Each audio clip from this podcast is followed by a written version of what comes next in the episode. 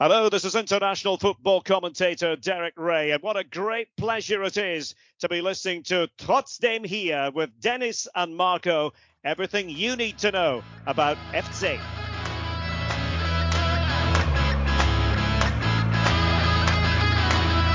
Rot und Weiß tragen wir auf der Brust.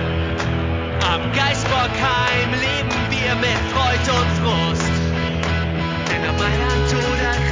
Krasnodar, auch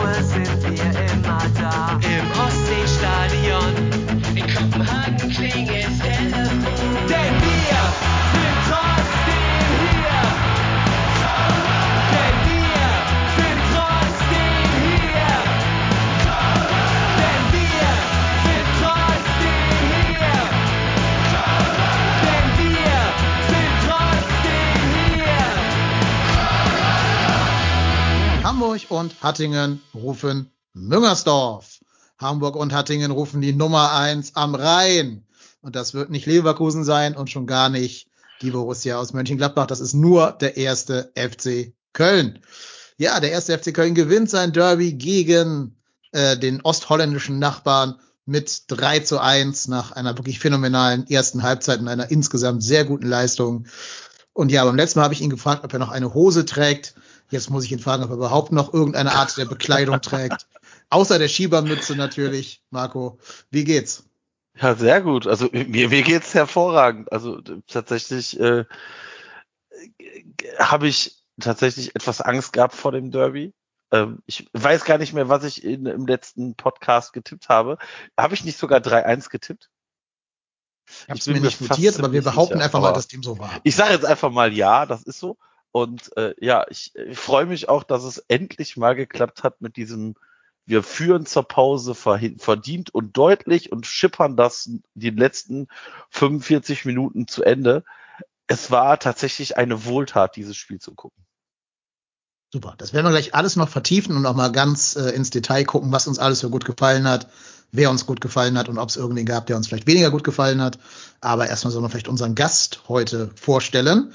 Und zwar ist bei uns, also die Wochen der wunderbaren Gäste reißen nicht ab bei trotzdem hier, denn bei uns ist der, ja, die Stimme der Bundesliga auf ESPN. Ihr kennt ihn auch von äh, EA Sports, FIFA 19, 20, 21 und 22. Bei uns ist Derek Ray. Hi Derek, grüß dich. Hallo und vielen Dank für die schöne Vorstellung und die Einladung. Es ist äh, wunderbar, hier zu sein. Vielen, vielen Dank, dass du da bist und uns mit deiner Anwesenheit beehrst. Hast du das Derby live sehen können? Leider nicht. Ich habe Dortmund gegen Wolfsburg kommentiert und nach dem Spiel, also für die DFL, müssen wir gleich Abschnitte äh, produzieren und kommentieren. Und so musste ich äh, später äh, am Samstag nachholen. Aber ja, es war ein Vergnügen, das zu tun, kann ich sagen. Wer hat dir denn besser gefallen, Dortmund oder Köln? Es ist immer Köln. Also Richtige Antwort hier in diesem Podcast. ja, es, es ist immer so. Also ähm, Köln ist meine Mannschaft. Das, das kann ich ehrlich sagen. Ähm, ja, das war schon seit einigen Jahren so, als ich zum ersten Mal Student in Deutschland war in den 80er Jahren, war damals Köln. Also nicht immer die beste Mannschaft, aber jedoch äh, eine sehenswerte Mannschaft. Und ähm, ja, das, das hat mich nie verlassen. Und deswegen ja, es ist immer was Besonderes, äh, Köln im Derby anzugucken. Und ähm, Dortmund war sehr gut, ja, das, das muss man auch zugeben. Aber ähm, ja, wenn Köln gegen Gladbach gewinnt, ist es immer besser als die anderen Spiele, muss man sagen. Ja, auf jeden Fall. Und dann das zweite Derby innerhalb einer Saison gegen Gladbach gewinnen. Das dritte in Folge. Ne, Es gibt Kinder, die sind geboren worden und haben noch nie den FC verlieren sehen gegen Gladbach. Wann ist dein Kind geboren worden, Marco? Dein, dein jüngstes? Mein jüngstes äh, am 11.12. vor zwei Jahren. Zwei Also Jahren. einer, ist, Dann- jetzt, ist jetzt anderthalb Jahre alt. ja, dann hat's aber leider eine Niederlage schon gesehen. Ne? Genau, die- eine die Niederlage schon Geisterspielniederlage. Genau, Ja, ja. Naja, aber dafür hat drei Siege. Das ist doch top. So sieht's aus. So sieht's aus. Und es bleibt dabei, Sally Oetschan hat noch nie gegen Gladbach verloren. In allen, allen äh, Wahnsinn, ja. Ligen. Ja, genau. Also habe ich äh, tatsächlich auch nicht auf dem Schirm gehabt, habe ich aber nach dem Spiel gelesen und äh, war tatsächlich echt überrascht, dass, äh, dass, dass er so eine krasse Derby-Bilanz hat. unser mhm. Glücksbringer im Derby. Und ich denke, wenn wir jetzt auf die Ebene des Spiels gehen wollen, äh, auch einer der absoluten Leistungsträger in diesem Spiel. Ich habe vorhin den Rasenfunk gehört und Max, der ja jetzt nicht gerade dafür bekannt ist, irgendwie schnell auszurasten oder zu spinnen oder so. Max sagt, äh, die Doppelsechs Giri Özcan ist einfach eine der besten, wenn nicht die beste der ersten Liga. Stimmen wir ihm dazu oder müssen wir doch ein bisschen Wasser in den Wein schütten? Also, sie ist schon sehr, sehr gut. Ob es jetzt, also aktuell die beste ist, weiß ich nicht. Mit der aktuellen Form von Ötschan sind wir aber, glaube ich, relativ weit oben. Ja, kann man, glaube ich, so sagen. Und ich finde, langsam finden sie auch gut ihre Aufgabenverteilung. Ne? Also, wir haben ja am Anfang gesagt, dass sie noch ein bisschen miteinander gefremdelt haben, weil sie nicht so viel, äh, so viele Spiele gemeinsam gemacht haben, da ja Skiri beim Afrika Cup und dann verletzt und krank und so weiter war. Und dann war Sully auch mal raus eine Zeit lang. Und jetzt so langsam merkt man, dass äh, Sully ja wirklich einen defensiveren Part in dieser Doppel-6 spielt und Skiri derjenige ist, der sich öfter nach vorne mit einschalten soll. Hat ja auch ein paar Offensivszenen gehabt, hätte fast das 4-0 gemacht, hat diesen einen Querpass leider nicht ganz zu modest rübergebracht, aber da sieht man schon, dass sie jetzt ihre Aufgabe da um Platz mehr gefunden haben ähm, und sich miteinander jetzt langsam eingrooven, die beiden. Das könnte gerade für den Schlusssport noch sehr wichtig werden. Es ist für mich sehr interessant, also was mit Özcan passiert. Ich kann mich gut daran erinnern, also vor neun, zehn Monaten, dass es äh, Zweifeln gab, ob er eigentlich bei Köln bleiben würde. Und die Tatsache, dass er so stark gespielt hat, ist vielleicht eine kleine Überraschung. Ähm, ich habe eigentlich mit Kollegen in Schottland, ich bin Schotte und ähm, äh, viele in Schottland haben gedacht, dass äh, Özcan äh, im letzten Sommer vielleicht die Gelegenheit ähm, hätte, nach Deutschland, äh, aus Deutschland nach Schottland äh, zu fliegen, um äh, für die, die Rangers zu spielen. Aber ähm, das hat nicht geklappt und Gott sei Dank bleibt er äh, in Köln. Und ähm, ich finde diese Kombination, Kombination sehr stark. Und ähm, ob es eigentlich die beste Doppelsechs-Kombination in der Liga ist, weiß ich nicht. Aber ähm, man kann dankbar sein, dass, äh, dass die beiden einander komplementieren sozusagen. Ja, genau. Wenn ich drüber nachdenke, eine wirklich bessere fällt mir auf Anhieb aber auch nicht ein. Was auch ein bisschen daran liegt, dass natürlich Mannschaften wie Leverkusen oder Leipzig mit einfacher Sechs spielen, muss man auch dazu sagen. Aber gerade bei den Bayern, Kimmich struggelt gerade so ein bisschen, kommt nicht auf den grünen Zweig, Goretzka lange verletzt. Und so viel mehr Luft hat man da vorher auch nicht mehr. Also auf jeden Fall würde ich sagen, Top 3 der Bundesliga, was Doppelsechsen angeht. Hm. Ähm, und wen man, glaube ich, auch total positiv erwähnen muss, nachdem wir ihn ja schon hier ein bisschen gescholten hatten zuletzt, Marc Uth. Ja. Ist leider gar nicht in dieser Verlosung gewesen. FC macht immer hier Spiel, Mann, Mann des Matches, Man of the Match nach dem Spieltag. Da war er gar nicht nominiert, was ich echt befremdlich finde. Der hat jetzt in zwei Spielen sechs Tore entweder vorbereitet oder vor vorbereitet, also den vorletzten Pass äh, gespielt. Das ist schon eine richtig, richtig gute Quote von ihm im Moment gerade. Ja. Also ich, ähm, ich muss ganz ehrlich sagen, das, das war so ein Spiel, wo es mir schwerfällt, einen Spieler tatsächlich nicht rauszuheben. Also da war ja, da war ja keiner, wo ich sagen könnte, der ist jetzt massiv abgefallen. Also das war ein rundrum gutes Spiel der Truppe. Und wie gesagt, für mich ist definitiv Marc Uth auch einer der Spieler des Spiels und auch so der Spieler, der gefühlt jetzt tatsächlich so richtig in Schwung kommt. Und ich muss auch sagen, Florian Kainz hat auch tatsächlich, das war wieder ein richtig gutes Florian Kainz Spiel. Ähm, bei dem habe ich auch irgendwie mal gedacht, so, ja, fängt er jetzt wieder an, so ein bisschen zu schwächeln, aber das Spiel war jetzt sicherlich auch eins seiner besseren, das äh, muss man auch sagen. Was ja tatsächlich bei uns eher selten ist, dass jemand seinen Vertrag verlängert und danach dann gute Leistungen zeigt. Ne? Also muss man immer ein bisschen Respekt für zollen. Es gab ja wohl auch eine Aussprache zwischen Keins und Baumgart unter der Woche, hat man jetzt gehört. Ne? Also ich will nicht sagen, dass ihm die Leviten gelesen worden sind vom Trainer, aber ähm, er wurde zumindest mal in die Kabine des Trainers gebeten was da besprochen wurde, wurde natürlich nicht nach außen äh, kommuniziert. Aber ich vermute, dass Baumgart schon gesagt hat, hier Junge, für den Endspurt brauchen wir dich. Und ähm, spielen wir wieder einen anderen Stiefel. Und das hat er jetzt, glaube ich, im Derby eindrucksvoll getan. Ja. Aber das ist doch auch wiederum die Qualität, die, die wir aktuell an Stefan Baumgart einfach an Stefan Baumgart sehen, dass der halt keinen Spieler verloren gibt. Also du, du hättest jetzt wunderbar Florian Kainz irgendwie in die zweite Reihe schicken können. Nein, der nimmt sich den zur Brust wahrscheinlich und sagt ihm so, wir brauchen dich und gib jetzt wieder Vollgas und ich zähle auf dich.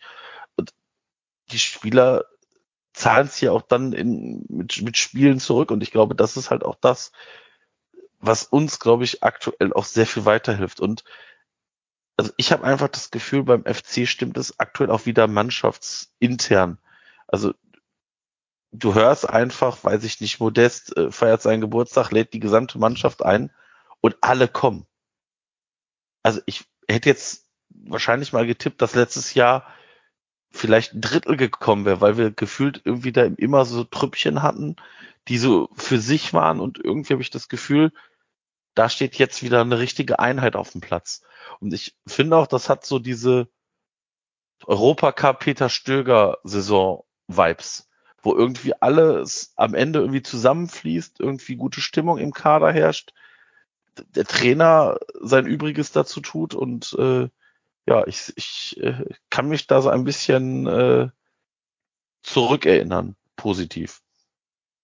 Ja, da, da hast du einen Punkt. Also letzte Saison hm. würde ich auch sagen, da wäre vielleicht nur Horst Held gekommen, hätte dem, dem Alkohol weggetrunken und wäre dann wieder gegangen. Ähm, ich feiere auch in drei Wochen meinen Geburtstag. Die ganze Mannschaft ist auch eingeladen. Bin mal gespannt, ob die auch alle kommen. Ne, FC, weißt du Bescheid? Einmal nach Hamburg und zurück. Mit dem Mannschaftsbus. Nee, äh, nee, Zug, Zug. Wir sind ja umweltbewusst. Ähm, nee, äh, was ich auf jeden Fall auch wichtig finde, ist, selbst so Leute wie Louis Schaub, der nach eigener Aussage uns verlassen wird, wahrscheinlich. Ne? Der hat ja gesagt, hier, auf mich kam keiner zu. Kommt rein, kommt ins Derby rein und zerreißt sich nochmal für die Mannschaft. Und das finde ich halt echt gut, echt eine große Stärke. Und das hätte es wirklich in der Vergangenheit nicht immer so gegeben, dass ein, ich sag mal, abgeschriebener Reservespieler da nochmal reinkommt und Vollgas gibt. Ja, und das spricht für den Steffen Baumgart, äh, muss man sagen. Und ähm, du hast Peter Stöger erwähnt und ich habe gestern äh, den Stöger bei äh, Sky 90 gehört und er hat eigentlich gesagt, ja, äh, wenn man vergleichen will, ähm, so kann man also Steffen Baumgart und Peter Stöger nicht so gut vergleichen, also ähm, andere Typen sozusagen, aber ähm, man spürt dass die beiden also etwas äh, gemeinsam haben, ähm, dass sie den Res Respekt haben. Also ähm, wenn man die ganze Mannschaft, die ganze Truppe anschaut und analysiert, äh, so kann man spüren, dass äh, auch wenn Stöger ein bisschen leise ist im Vergleich mit Steffen Baumgart, also äh, wir sind alle leise im Vergleich mit Steffen Baumgart, ähm, so gibt's was äh, gemeinsam und ähm, also ja drei oder vier Jahre lang hatten wir dieses Gefühl gar nicht,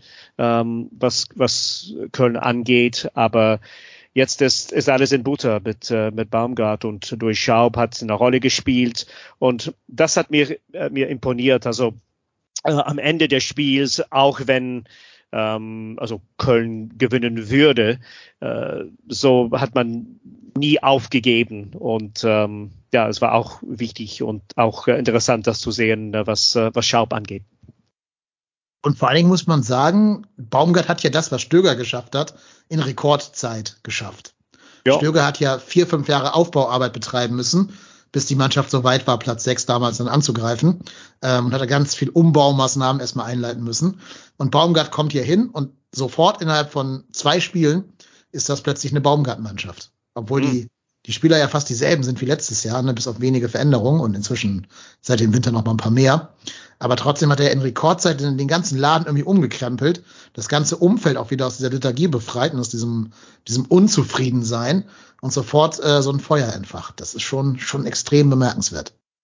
Ja, das ist, äh, ja, es ist, ich bin immer wieder überrascht, wie, wie positiv aktuell auch tatsächlich diese Stimmung um den FC ist und Steffen Baumgart hat irgendwie, irgendwie was in diesem Verein bewirkt, weil, wie gesagt, wenn man mal tatsächlich sieht, wie, wie schnell auch unsere, unsere Neuzugänge integriert sind. Also, das ist ja teilweise schon beängstigend, wie, wie schnell so ein Lubicic tatsächlich nach so einer, weil man, man sagt ja immer, Mensch, wenn die aus einer anderen Liga wechseln, die müssen sich akklimatisieren. Also ich glaube, Lubicic ist irgendwie seit dem siebten, achten Spieltag fast immer Teil der ersten elf gewesen oder zumindest immer einer von denen, die immer eingewechselt worden sind. Und das ist schon, schon beängstigend. Luca Kilian, Timo Hübers, äh, Marvin Schwäbe, das ist ja, ist ja tatsächlich positiv beeindruckend.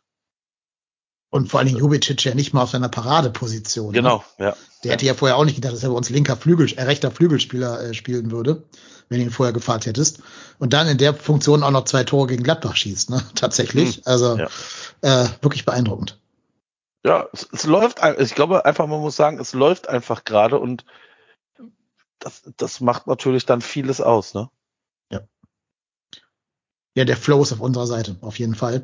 Ähm, wir sollten im Derby auch noch positiv hervorheben. Modest hat wieder getroffen, ja. nach jetzt ein paar Spielen ohne Tor, wo er aber trotzdem fünf. durch, genau fünf, wo er aber trotzdem durch Assists und andere wichtige Blocken und sowas trotzdem seinen Beitrag zum Erfolg äh, geliefert hat. Aber jetzt natürlich auch wieder so ein wichtiges äh, 1-0. Und ich weiß noch, dass die Yvonne im letzten Podcast bei uns, die Polyvalenz, also Ad Polyvalenz auf Twitter, ähm, hat ja gesagt, Gladbach ist so eine Mannschaft, die tut sich schwer damit, sich gegen Widerstände aufzubäumen. Die bricht gerne mal zusammen, wenn es äh, nicht nach Plan läuft. Und da ist ja so ein frühes 1-0 umso wichtiger, wenn eine Mannschaft so drauf ist. Ne? Ja, das war entscheidend, so früh im Derby zu ein Tor zu schießen und durch Modest und äh, also Klasse von Modest muss man sagen. Und ähm, das bemerkt man eigentlich mit, mit dieser Mannschaft aus Gladbach momentan. Vom Selbstvertrauen her äh, ist, ist nicht da, wenn äh, etwas schief läuft. Und so war es in der ersten Halbzeit. Und alles so kompakt und mutig, das ist vielleicht das, äh, das, das wichtige Wort für den FC momentan. Alles ist sehr mutig.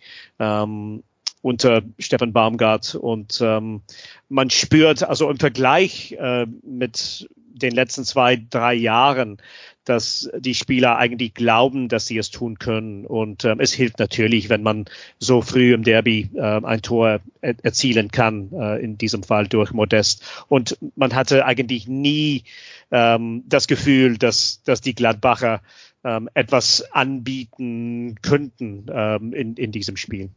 Was auch der, glaube ich, der große Unterschied zu letztem Jahr ist, da hätten wir das 1-0 geschossen und hätten uns sofort mit Mann und Maus hinten reingestellt und irgendwie gehofft, die, die Saison jetzt zu überleben, die nächsten 90 ja. Minuten oder 80 Minuten.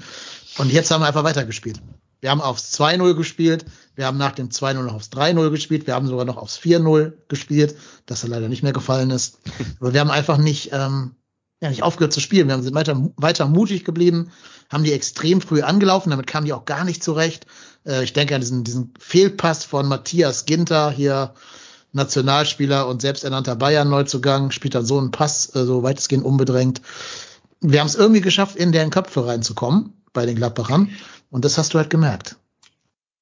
Ja, auf jeden Fall. Und ich glaube halt auch einfach, weil wir einfach sehr, sehr giftig waren. Also wir haben viele zweite Bälle geholt. Und ich glaube, wenn Gladbach ist ja eine Mannschaft, die darfst du nicht in das Spiel kommen lassen. Die haben wenn die einmal loslegen können, haben die durchaus Qualität, aber also A sind wir einmal mindestens fünf, also wir sind knapp fünf Kilometer mehr gelaufen als Gladbach. Und okay, krass, wusste ich gar nicht. also, ne, also 115,65 ja. zu 120 km, also zu 120 äh, Kilometer. Und ähm, wir hatten ja vorhin einmal so Wolfsburg angesprochen. Ähm, also wenn man überlegt, dass Wolfsburg unter 100 äh, Kilometer gelaufen ist im Spiel mhm. gegen Dortmund, das ist ja Wahnsinn. Also das ist ja, das kannst du ja tatsächlich mal gegenüberlegen und dann, dann siehst du, also das ist natürlich auch eine Qualität. Und wir haben die Zweikampfquote 52 zu 48 ist relativ ausgeglichen, aber wir haben halt, glaube ich, gefühlt die richtigen Zweikämpfe gewonnen. Ja, zum Beispiel den vor dem, war das das 2-0, wo Florian Kainz mit dem hohen Bein gegen Ginter das oder schon das 3-0? Das war das 3-0. Was sagt ihr denn dazu? Hätte man das abpfeifen müssen oder geht das gerade noch durch? Also für mich ist es kein Foul. Also beide gehen mit dem, mit, mit einem ausgestreckten Bein Richtung Ball. Und keins ist eher am Ball als Ginter. Und dann rauscht Ginter in den Fuß oder keins auf den Fuß von Ginter. Das ist für mich kein Foul.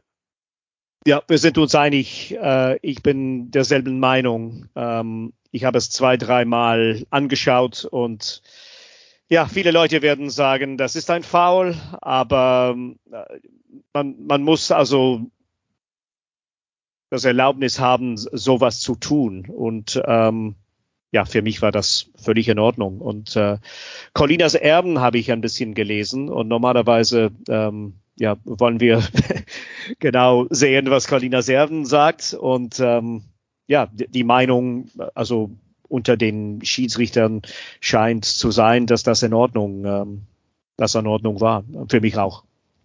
Genau, scheint der aktuellen Regelauslegung zu folgen. Was man aber auch sagen muss diese Saison, ich glaube, ein Baustein ist auch, so 50-50 Entscheidungen fallen dieses Jahr tendenziell eher äh, zu unseren Gunsten aus. Das war ja. in der Vergangenheit auch nicht immer der das Fall. Das stimmt, gefühlt ja, das, da gebe ich dir recht. Also ich sage jetzt mal, wäre das, wäre das, wäre das Gegentor gewesen, hätte ich natürlich gesagt, ja, klares Foul. Aber also ich habe ja tatsächlich auch ein paar Gladbach-Fans in meinem Freundes-Familienkreis. Und selbst die haben gesagt, naja, also der Ginter geht ja genauso gut mit dem gestreckten Bein da rein und mit der offenen Sohle. Also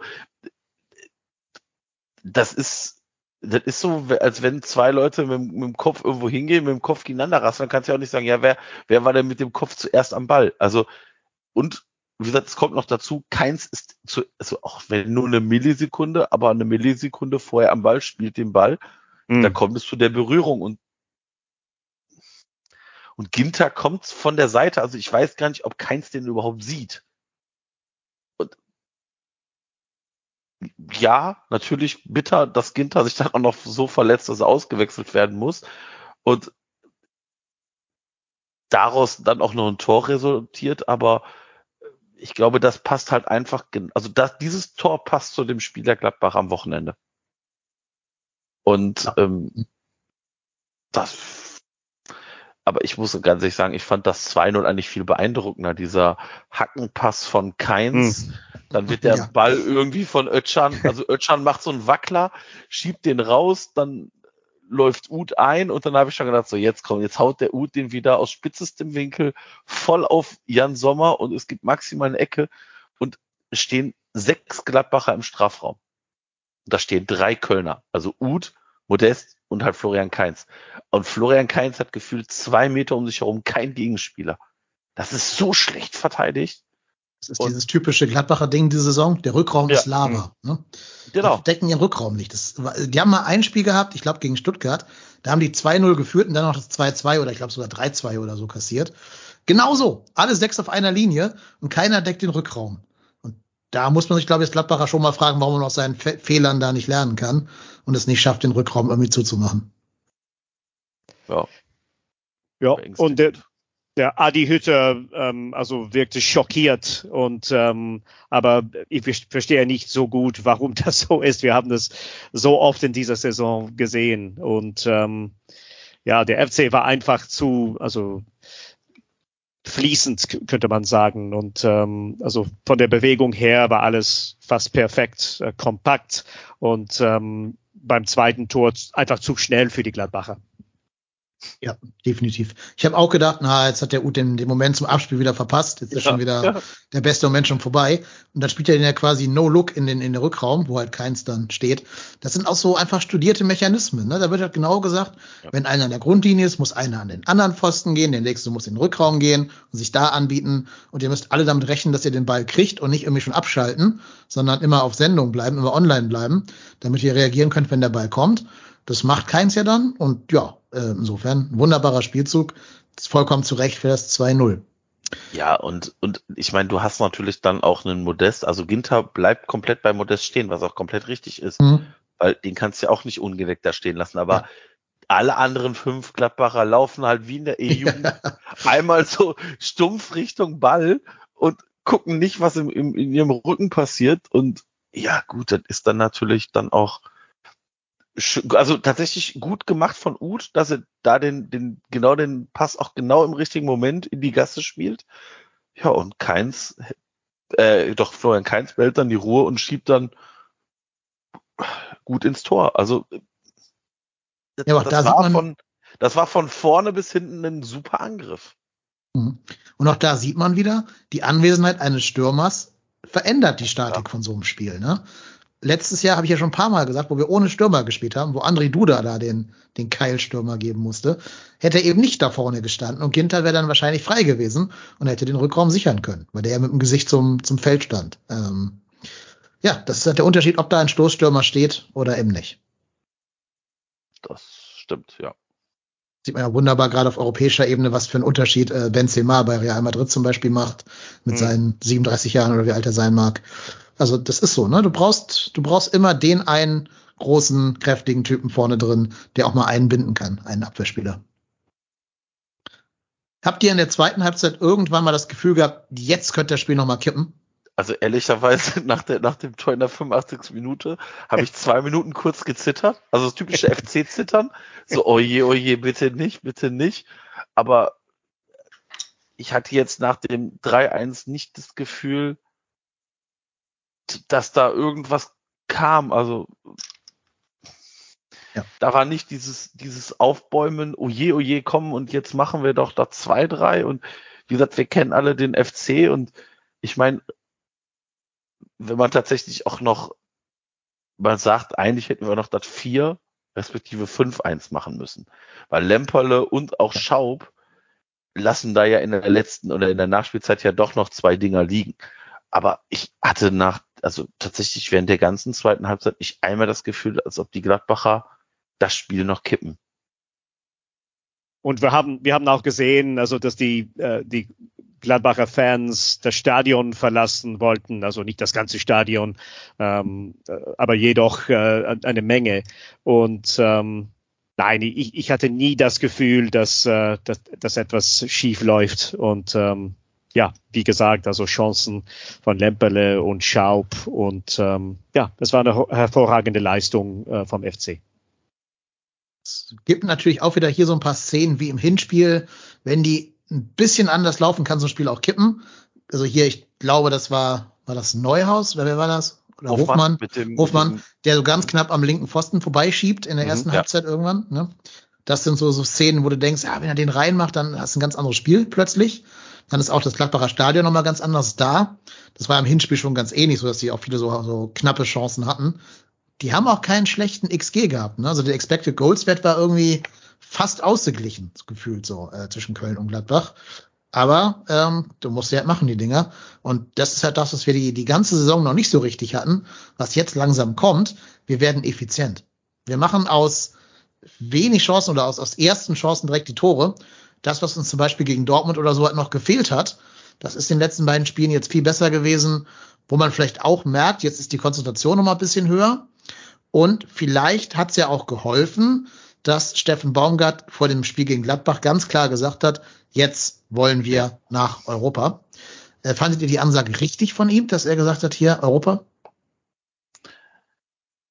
Ich, ich habe gedacht, oh, hoffentlich fliegt uns das nicht um die Ohren, weil ich stelle mir gerade vor, wir treffen diese Aussage und verlieren das Derby 4-0 oder 3-1 umgekehrt. Dann fliegt einem die Aussage postwendend um die Ohren. Ich muss aber sagen, ich finde die Aussage komplett richtig, weil wir haben zu dem Zeitpunkt 43 Punkte, stehen auf Rang 8, sind, sind definitiv, können nicht mehr absteigen. Und was willst du denn dann als Ziel ausrufen? Ja, wir spielen jetzt die Saison zu Ende? Ja, pff, weiß ich nicht. Ich glaube, dafür ist die Chance noch greifbar. Ich glaube, wenn wir jetzt irgendwie 39 Punkte gehabt hätten und es wären irgendwie sieben, acht Punkte zu, zum Europa League Platz, ich glaube, dann hätte man es vielleicht nicht gemacht, aber mit der Chance, ich glaube, dafür ist die Stimmung einfach im gesamten Verein aktuell zu gut, um diese Chance nicht vielleicht auszunutzen. Und ich finde es auch vollkommen legitim und richtig. Weil wenn wir es nicht schaffen sollten, ja, dann ist es so. Wenn wir am Ende Achter werden, weil Hoffenheim, Union und wer auch immer, also ne, wahrscheinlich wird dann ja nur Hoffenheim von uns landen, weil ich glaube tatsächlich, dass Mainz und Frankfurt dafür schon mittlerweile mit sieben Punkten zu weit weg sind von uns. Das heißt, es wird dann irgendwie auf, ich sag mal, die, die Dreierkonstellation Union Berlin, uns und die TSG Hoffenheim hinauslaufen. Und da werden von, ich sag jetzt mal, vielleicht zwei Plätze noch ausgespielt, weil Stand jetzt wissen wir ja auch nicht, ob Platz sieben reicht. Und Ja. Wir werden Ja. morgen, morgen einen Schritt näher an die Wahrheit kommen, ob das reichen Genau. wird oder nicht. Was sagt ihr? Der HSV spielt zu Hause gegen Freiburg. Wer kommt ins Pokalfinale? also, weißt du, es wäre ja, es wäre ja so typisch, ne, wenn das nachher Union, Berlin und der HSV wären. Also, weil Und wir Union dann überholen und Siebter werden. Union wird Achter und dann ist alles egal. Ja, genau, genau, wir, genau, wir, nee, wir, nee, wir müssten ja dann Sechster werden. Also um, um sicher in die Europa League zu Ja, kommen, ja, müssten wir dann meine ich Sechster ja. werden. Ich habe gerade den Worst Case skizziert. Ja, das, klar. Also das wäre natürlich wirklich Worst Case. Wir sind Siebter, Union wird Achter und gewinnt den DFB-Pokal. Ja, dann Happy Days, dann sind wir so nah dran, tatsächlich gescheitert. Aber wir haben es ja in der eigenen Hand. Also Union Berlin ist einen Punkt und ein Tor besser als wir aktuell. Und ich kenne jetzt ehrlicherweise nicht das Restprogramm. Ich gucke es mir nämlich jetzt einmal an. Und Wir spielen jetzt erstmal gegen Leipzig im Pokal und dann zu Hause äh, in der Liga nochmal in Leipzig. Also zwei direkte Duelle gegen die Leipziger. dann spielen die gegen Greuther Fürth, gegen Freiburg und gegen Bochum. Ja. Das heißt, die haben ein Spiel, wo du sagst, das gewinnen sie auf jeden Fall, Kräuter Fürth. Und die anderen Spiele sind alle so, naja, also gegen Leipzig muss sich schon strecken, um zu gewinnen. Die anderen beiden sind 50-50 Spiele, würde ich sagen. Ja, ich sag mal, Greuther Fürth ist vielleicht tatsächlich noch das Freilos am Ist das 32. in Fürth Spieltag oder in Union? in, in, äh, bei Union. ah, okay. Ja, gut. Und danach spielen die gegen Freiburg und gegen Bochum. Weil man sagen muss, auch Hoffenheim dachte, dass äh, Fürth ein Freilos wäre, ne? In Hoffenheim. Ja, ja, ich auch. also ich muss tatsächlich zu meiner Schande gestehen, ich habe auch gesagt, na, ich habe es, glaube ich, sogar in unsere WhatsApp-Gruppe geschrieben. Oh ja, die haben ja freilos äh, Fürth. Danke nochmal nach Fürth. Äh, Ja, vielen Dank, genau. Präsentkorb ist unterwegs. also ich glaube tatsächlich, dass Hoffenheim von allen Teams das schwerste Los hat. Die spielen jetzt noch gegen Frankfurt, gegen Freiburg, gegen Leverkusen und gegen Gladbach. Uah, das von Union also- finde ich aber auch nicht ohne, ne? Leipzig und noch Pokal zwischendurch. Und ja, Freiburg das, das und jeweils auswärts. klar, also das kann die natürlich rauskicken. Vor allem, die spielen innerhalb von vier Tagen zweimal gegen, in Leipzig, also äh, am Mittwoch und dann am Samstag. Das kann die natürlich da rauskegeln. Aber es kann natürlich auch genau andersrum kommen, dass, äh, die, dass die Leipziger rauskegeln. Also ich glaube schon, dass die Leipziger dafür den besseren Kader haben. Aber in erster Linie müssen wir unsere Hausaufgaben machen. Wir müssen unsere Spiele gewinnen, so gut es geht. Und auch, wir kennen doch alle den FC. Wir spielen jetzt gegen Bielefeld, gegen Mhm. Augsburg. Es ist vorprogrammiert, dass wir da irgendwo verlieren werden. Ja, Augsburg. Spätestens Augsburg. Ich, Ja. ich will es gar nicht beschreien, aber ich, Nee. ich, ich Ja, ich, ich finde nämlich unser Restprogramm auch nicht einfach, weil die ja alle noch Punkte brauchen. Ne? Die werden ja, Ja. alle, also zumindest Ja, also- Augsburg, zumindest Bielefeld, zumindest äh, Stuttgart werden noch Punkte brauchen. Wolfsburg weiß man nicht, ob die bis dahin vielleicht durch sind, aber die kämpfen, kratzen, beißen ums Überleben. also ich würde mal sagen, Wolfsburg, es steht und fällt damit halt, wie, wie, also wir haben es selber in der Hand. Wir haben das mit Wolfsburg selber in der Hand, weil wenn wir gegen Bielefeld gewinnen sollten, dann hat Wolfsburg, warte mal, ich rechne mal eben, acht Punkte Vorsprung, se- selbst wenn sie nicht punkten. Ja, das sollte reichen. Bestimmt. Das Problem ist immer, also wenn wir solche Spiele analysieren äh, im Voraus, ähm, so denken wir, dass also dieses Spiel einfach ist und dann das nächste Spiel ein bisschen äh, schwieriger sein kann. Aber es ist nie der Fall. Ne? Es ist Nee. immer, immer so, also Köln, Bielefeld, das kann kompliziert sein. Äh, Mhm. Augsburg, Köln, das kann vielleicht einfacher sein. Man, man weiß einfach nie. Aber ähm, äh, zum Thema Baumgart und Europa, äh, für mich ist es eigentlich richtig, dass er das sagt. Ähm, es muss ein bisschen Feuer drin äh, sein. Und ähm, Christian Streich zum Beispiel, er äh, neigt, das nicht zu sagen. Also er, er bevorzugt es, wenn er einfach ähm, Europa gar nie äh, erwähnt. Aber für Köln als Herausforderer, und das ist momentan so, als Herausforderer, ja, finde ich es in Ordnung zu sagen, ja, ähm, es gibt was Wichtiges hier und ähm, wir müssen, müssen einfach äh, bereit sein, ähm, die Spiele zu gewinnen. Und, und das hat, hat der Baumgart gemacht. Ich finde es auch, genau. Ich finde es genau richtig. Ähm, das sind ja alles Profisportler. Das heißt, die werden ja mehr Ehrgeiz haben als der normale Durchschnittsmensch. Das wirst du gar nicht als Profifußballer. Und als ehrgeiziger Mensch, als Wettbewerbsspieler brauchst du immer ein Ziel vor Augen. Und was, was will man denen sagen? Also du kannst ja nicht sagen, unser Ziel ist jetzt in der Fairplay-Tabelle Erster zu werden oder habt eine gute Zeit und äh, genießt die letzten vier Tage bei Sonnenschein oder so. Du musst ja irgendein Ziel ausgeben. Ähm, wenn du auf Platz 11 wärst, dann wäre das Ziel, einen einstelligen Tabellenplatz zu erreichen und so weiter. Ja. Wenn du auf Platz 7 bist, ist ja wohl das Mindestziel, Platz 7 zu verteidigen, in der Hoffnung, dass der halt dann reicht. Und das Maximalziel eben noch ein bis zwei Plätze nach oben zu klettern, um was ganz Großes zu schaffen. Wie gesagt, ich bin auch der felsenfesten Überzeugung, dass es war, war genau das Richtige zur genau richtigen Zeit, weil nochmal, ich glaube halt, dass du hat, man hat es doch auch nach dem Main-Spiel bei Marc Uth gehört. Also das ist doch auch mannschaftsintern ein Thema. Da sagt doch auch keiner, ja, äh, nee, also der Trainer hat jetzt gesagt, wir dürfen nicht drüber sprechen. Also ich glaube halt, dass, dass das sehr, also dass das logischerweise ein Thema ist und was ich auch völlig zurecht finde. Und ich glaube halt, dass Baumgart genau das Richtige gemacht hat. Man hat gesagt, okay, alles klar, wir, wir setzen da jetzt alles dran. Das ist jetzt unser nächstes Ziel.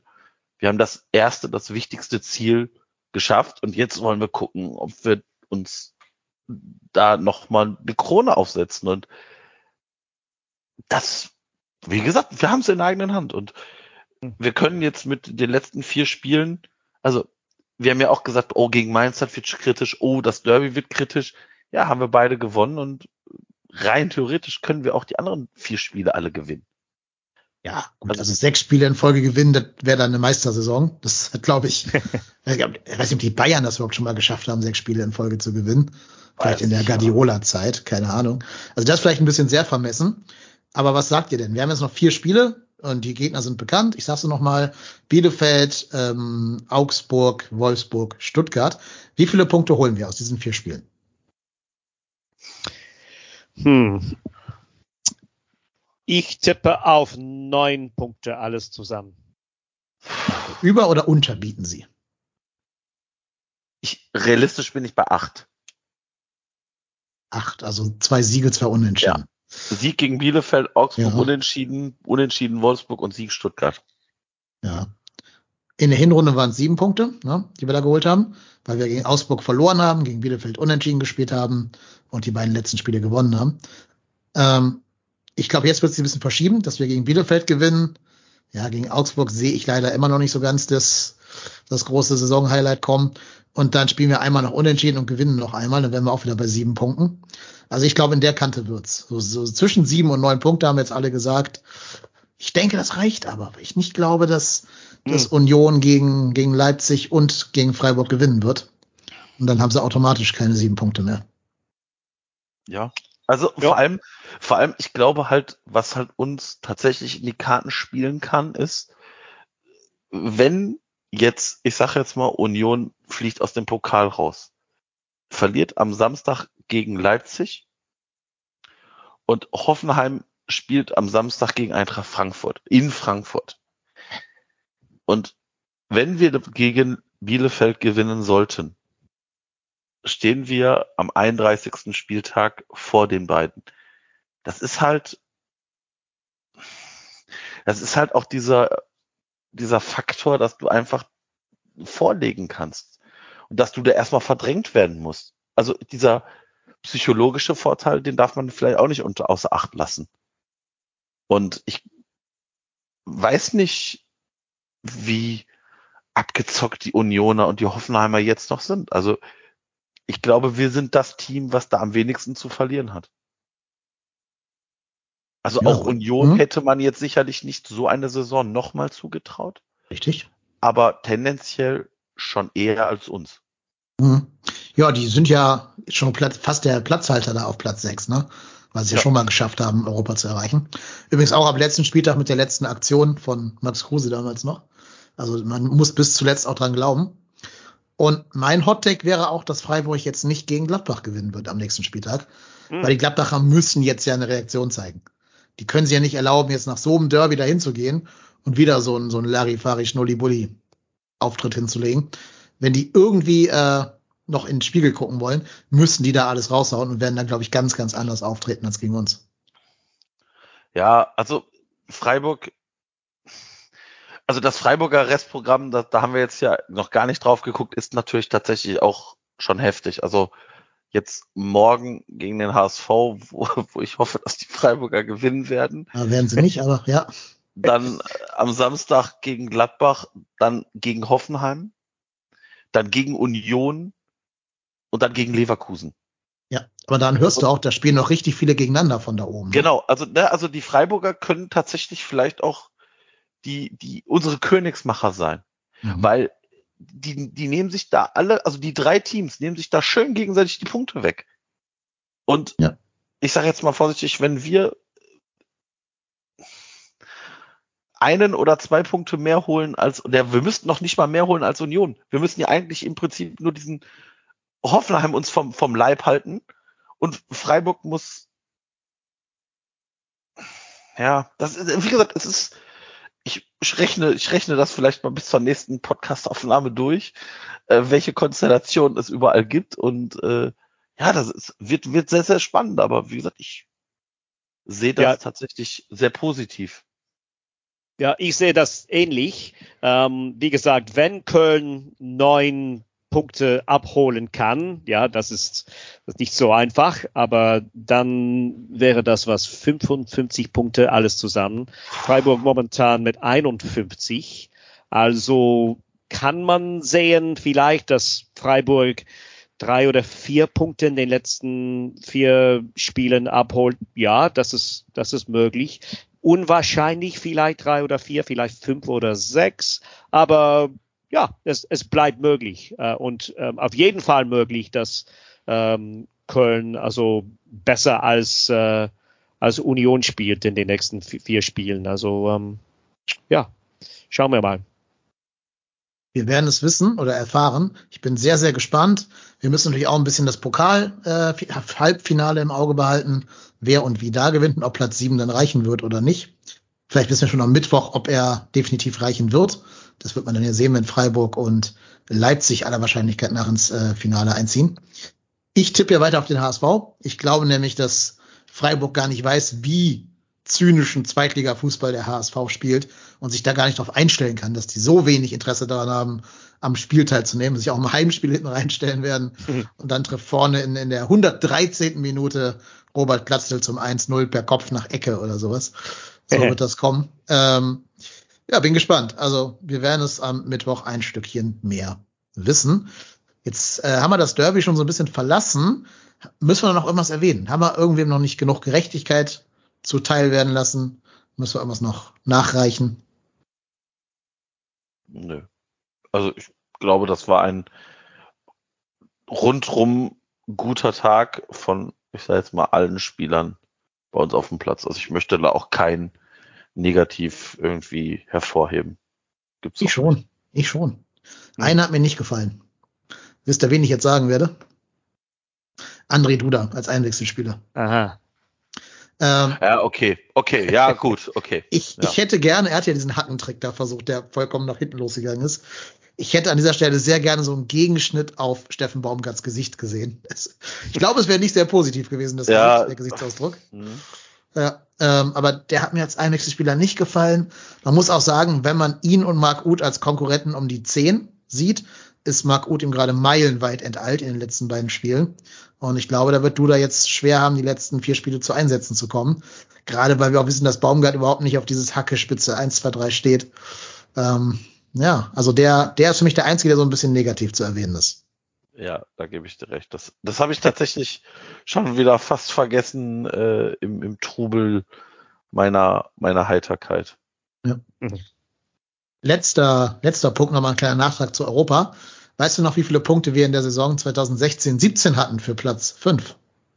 Boah, ne, 53. Ne, weniger. Weniger? Weniger, weniger 51 oder so, ne? Noch weniger. 49.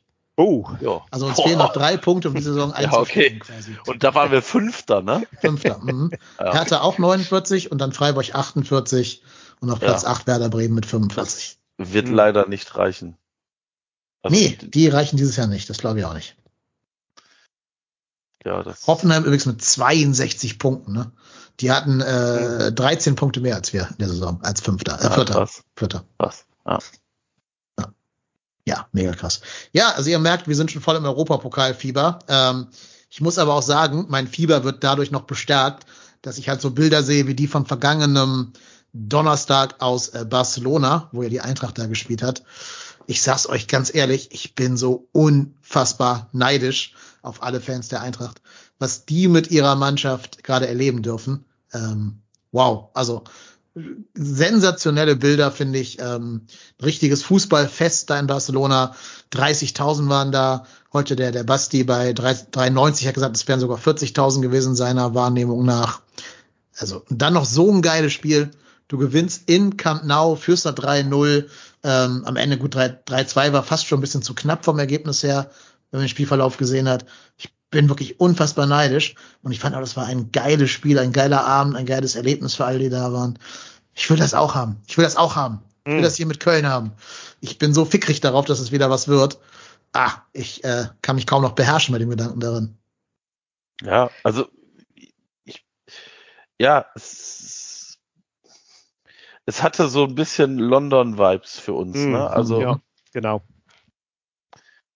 ja, aber das zeigt halt aber auch, also, dass vielleicht die Bundesliga genau solche Vereine braucht, weil du brauchst doch auch ein Aushängeschild. Und jetzt da, da sind, ich sage jetzt, ich, selbst wenn es ob 30 oder 40 ist ja dann auch egal, aber selbst wenn du sagst, es sind 30.000 Fans in, in, in Barcelona und ein paar Stunden vorher spielt Rasenballsport Leipzig in Bergamo mit 300 Gästefans.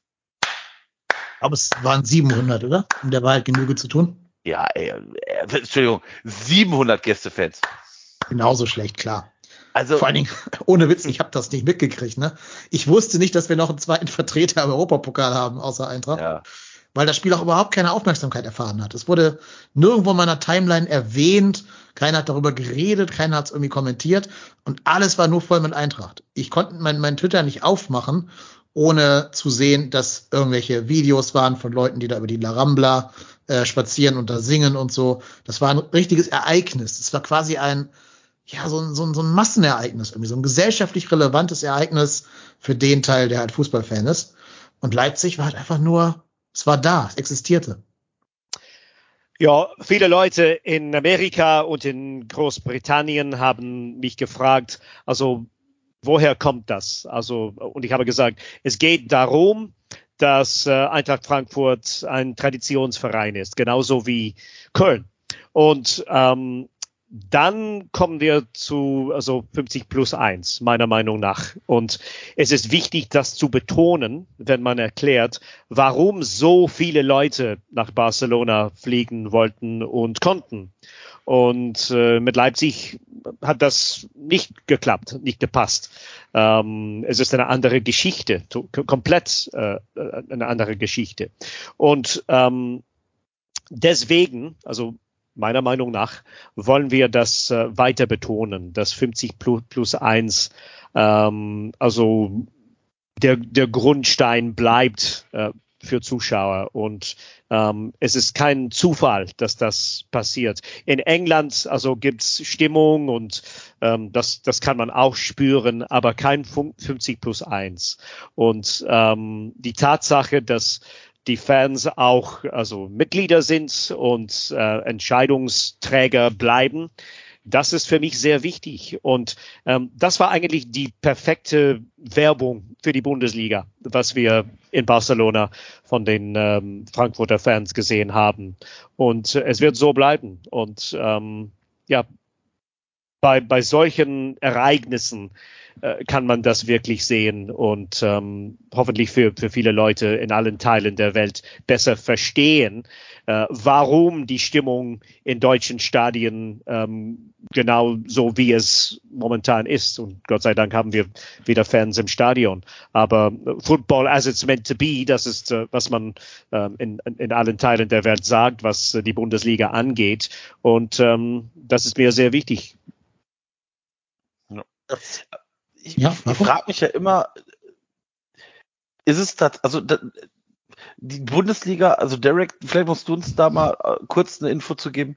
Was ist denn, was glaubst du denn, macht die Bundesliga denn im internationalen, ich sag mal, Wettbewerb der Ligen, was ist das Alleinstellungsmerkmal, das, das der Unique Selling Point? Es, sind es tatsächlich die Fans, ist es die Stimmung? Weil der Fußball als solches kann es ja nicht sein.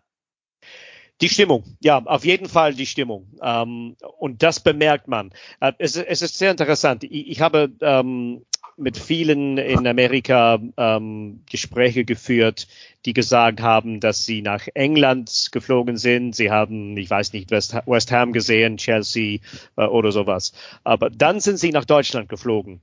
Und äh, dann haben sie etwas anders gespürt. Und ähm, also spürbar anders, also gehört, gehört zum FC, aber es, es kann auch ähm, zum deutschen Fußball gehören. Und ähm, ja, für mich ist es eigentlich die Stimmung. Es, es ist, was man im Stadion erlebt. Und man versucht so oft wie möglich, äh, das zu kommunizieren, also bei den, den Bundesligaspielen. Als Kommentator versuche ich das zu tun. Aber es ist einfach besser. Und ähm, ob das äh, total mit 50 äh, plus 1 zu tun hat, ja, das kann man debattieren, aber es, es spielt eine wichtige Rolle. Und ähm, deswegen Fußball, äh, äh Football as it's meant to be. Ähm, und, und das ist, was man auf, auf Englisch sagt. Und ähm, es ist sehr, also äh, es hat Genauigkeiten, äh, wenn man eigentlich beschreiben möchte, was, ähm, was mit dem deutschen Fußball wichtig ist nimmt man eigentlich im Ausland irgendwie ähm, die Saison des FC Köln wahr? Ist das ein Thema oder ist das einfach nur so hm. ein, Randding? Äh, also in London, äh, meinst du? Also in, in, gegen Arsenal oder, oder in, in, in dieser Saison? In dieser Saison, ob man da irgendwie was mitkriegt von? Ja, es, es gibt viele Leute hier in Amerika. Es gibt eigentlich Vereine sozusagen hier in Amerika, in Cincinnati, in Chicago, in Nashville, wenn ich recht habe.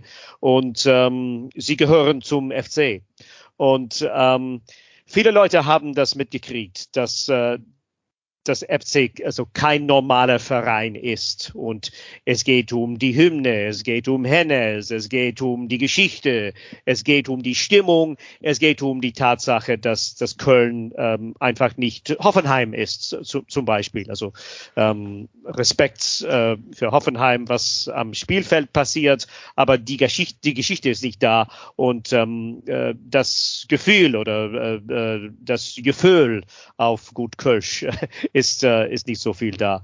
Und ähm, ja, ähm, das spürt man. Natürlich ähm, gibt es Interesse daran, was Bayern und Dortmund angeht, also hauptsächlich was Bayern und, und Dortmund angeht. Aber Köln spielt ebenfalls eine, eine sehr wichtige Rolle als Traditionsverein. Und ähm, ja, äh, zurück zum Thema. Also was ist wichtig, wenn man ähm, die Bundesliga in, äh, in allen Teilen der Welt anschaut? Ähm, Tradition ist wichtig und ähm, das kann man äh, also nicht kreieren, also aus dem Nichts. Ähm, entweder hat man das oder oder gar nicht. Ja, ja das ist halt, das ist halt, äh, das und ich glaube halt, dass das halt vielleicht jetzt aktuell in der aktuellen Saison ein großer Vorteil ist, weil wenn ich mir überlege, dass tatsächlich vielleicht Bielefeld, wie es aktuell ausschaut, würden Bielefeld und Fürth auf absteigen und aufsteigen würden Bremen und Schalke. Also wird die Bundesliga sicherlich nicht unattraktiver machen. Auf jeden Fall. Ja, auf jeden Fall. Schalke, äh, Werder Bremen, Hamburg, Nürnberg auch, also Traditionsverein. Und ähm, ja, I mean, man muss eigentlich alles analysieren und, und sagen, ja, ähm, wer in der ersten Bundesliga ist, ähm, verdient da zu sein. Also ähm, die, die Tabelle lügt nie, hoffentlich nie. Ähm, aber ja, was äh, Werbung angeht und ähm, Interesse angeht, ja, Schalke und Werder Bremen äh, und Hamburg, solche Vereine sind wohl besser. Ja, ich meine, guckt euch äh, Kaiserslautern an. Da ja, kommen 44.000 Leute zum Drittligaspiel. Ne? Ja. 44.000. Die kriegt Leipzig nicht zu einem äh, Europa League-Spiel angekarrt, die Leute, nach Hause im, im Heimspiel.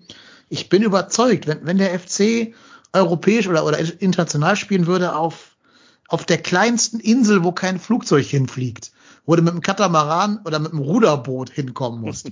Selbst dann kämen noch mehr als 700. Ja, genau. Und äh, ja, das also gehört zur, zur Stimmung und zum wichtigen Gefühl, äh, das wir alle haben. Und ähm, deswegen, ich bin davon überzeugt, dass, dass man immer ähm, FC-Fans in Amerika zum Beispiel, in Großbritannien ähm, sehen werden. Äh, und das, äh, das Wichtigste ist und der Nachteil ist, dass man es eigentlich im Stadion erleben muss. Also im Fernsehen ist es sehr gut, aber im Stadion ist es einfach fantastisch. Und wenn man das zum ersten Mal erlebt, also mit, mit dem FC, so sagt man, also jetzt muss ich zurückkommen. Also äh, das muss einfach passieren. Und ähm, in England spüre ich das, also mit Köln und auch in Schottland. Es hilft natürlich, dass die Hymne ursprünglich aus Schottland kommt. Ich weiß nicht, ob viele Leute in Köln das, äh, das genau wissen, aber das ist äh, das ist tatsächlich der Fall. Äh, und äh, ja, Köln ist, ist immer also reizend und ähm, auch wenn die Mannschaft nicht er erfolgreich ist und in den letzten zwei, drei Jahren ist das äh, nicht so viel äh, der Fall gewesen. Äh, aber es macht eigentlich nichts, ob Köln etwas gewinnt. Es hilft ein bisschen vielleicht, aber ähm, es gibt da eine Geschichte und äh, das wird weiter der Fall sein. Ja, das passt vielleicht ganz gut zu einer Hörerfrage, die uns erreicht hat darf man realistisch Leipzig die Daumen drücken jetzt in den beiden Spielen gegen Union? Ich meine, es würde uns ja helfen, aber man supportet da ja das Konstrukt. Ist mir so scheißegal, ne? Also in der Not frisst der Teufel fliegen. Also das ist mir, das ist mir so egal. Von mir aus können die auch noch Union und Hoffenheim irgendwo Punktabzug kriegen. Das ist mir, das ist mir so egal, wer nachher unser Königsmacher ist. Es ist mir sowas von scheißegal. Es ist mir wirklich egal. Von mir aus, ganz ehrlich, ich, wir werden es doch nicht aufhalten. Die Frage ist doch nur, wann Leipzig irgendwann irgend so scheiß Pokal in die Höhe streckt. Und wenn das Leipzig ist, der den Pokal gewinnt, also wenn Leipzig gegen Freiburg im Pokalfinale stehen würde, dann würde ich nicht Leipzig die Daumen drücken, dann ist es mir wieder egal. Dann bin ich tendenziell eher für, für Freiburg. Aber ganz ehrlich, wenn da tatsächlich Leipzig gegen Hamburg im Pokalfinale steht und wir sind bei uns geht's ja darum, das Pokalfinale ist nach dem 34. Spieltag, ne? Ja, genau. Genau, ja. Also, ne, also wir sind Siebter. Wir laufen am Ende des 34. Spieltags sind Siebter. Ey, du glaubst mal, da, da bin ich ja kurz davor, mir ein Leipzig-Trikot zu kaufen.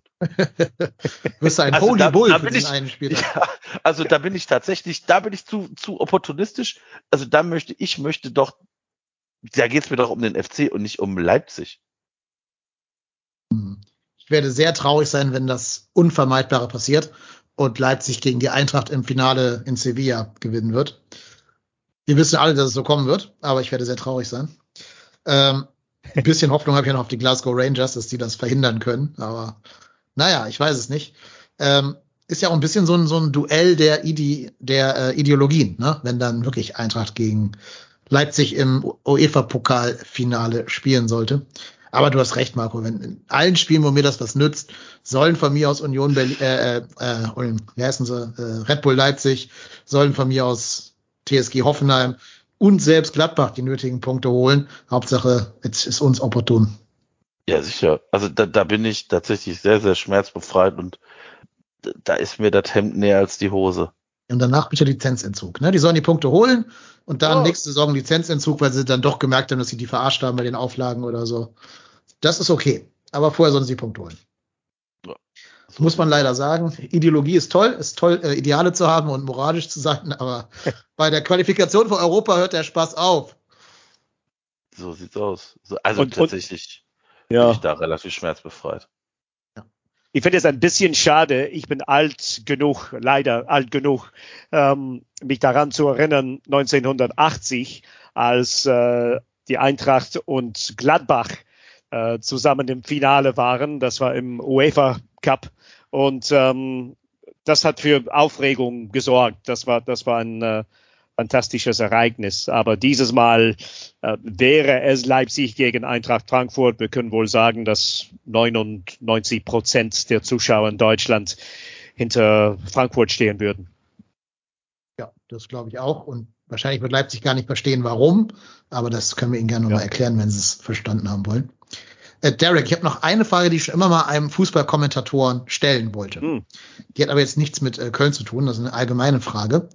Was macht man eigentlich, wenn man ein Spiel kommentiert gegen eine Mannschaft, die man jetzt nicht so oft gesehen hat, die man kaum kennt? Also ich jetzt zum Beispiel Köln gegen Fürth oder sowas. Hm. Wie erkennt man dann die Spieler des Gegners?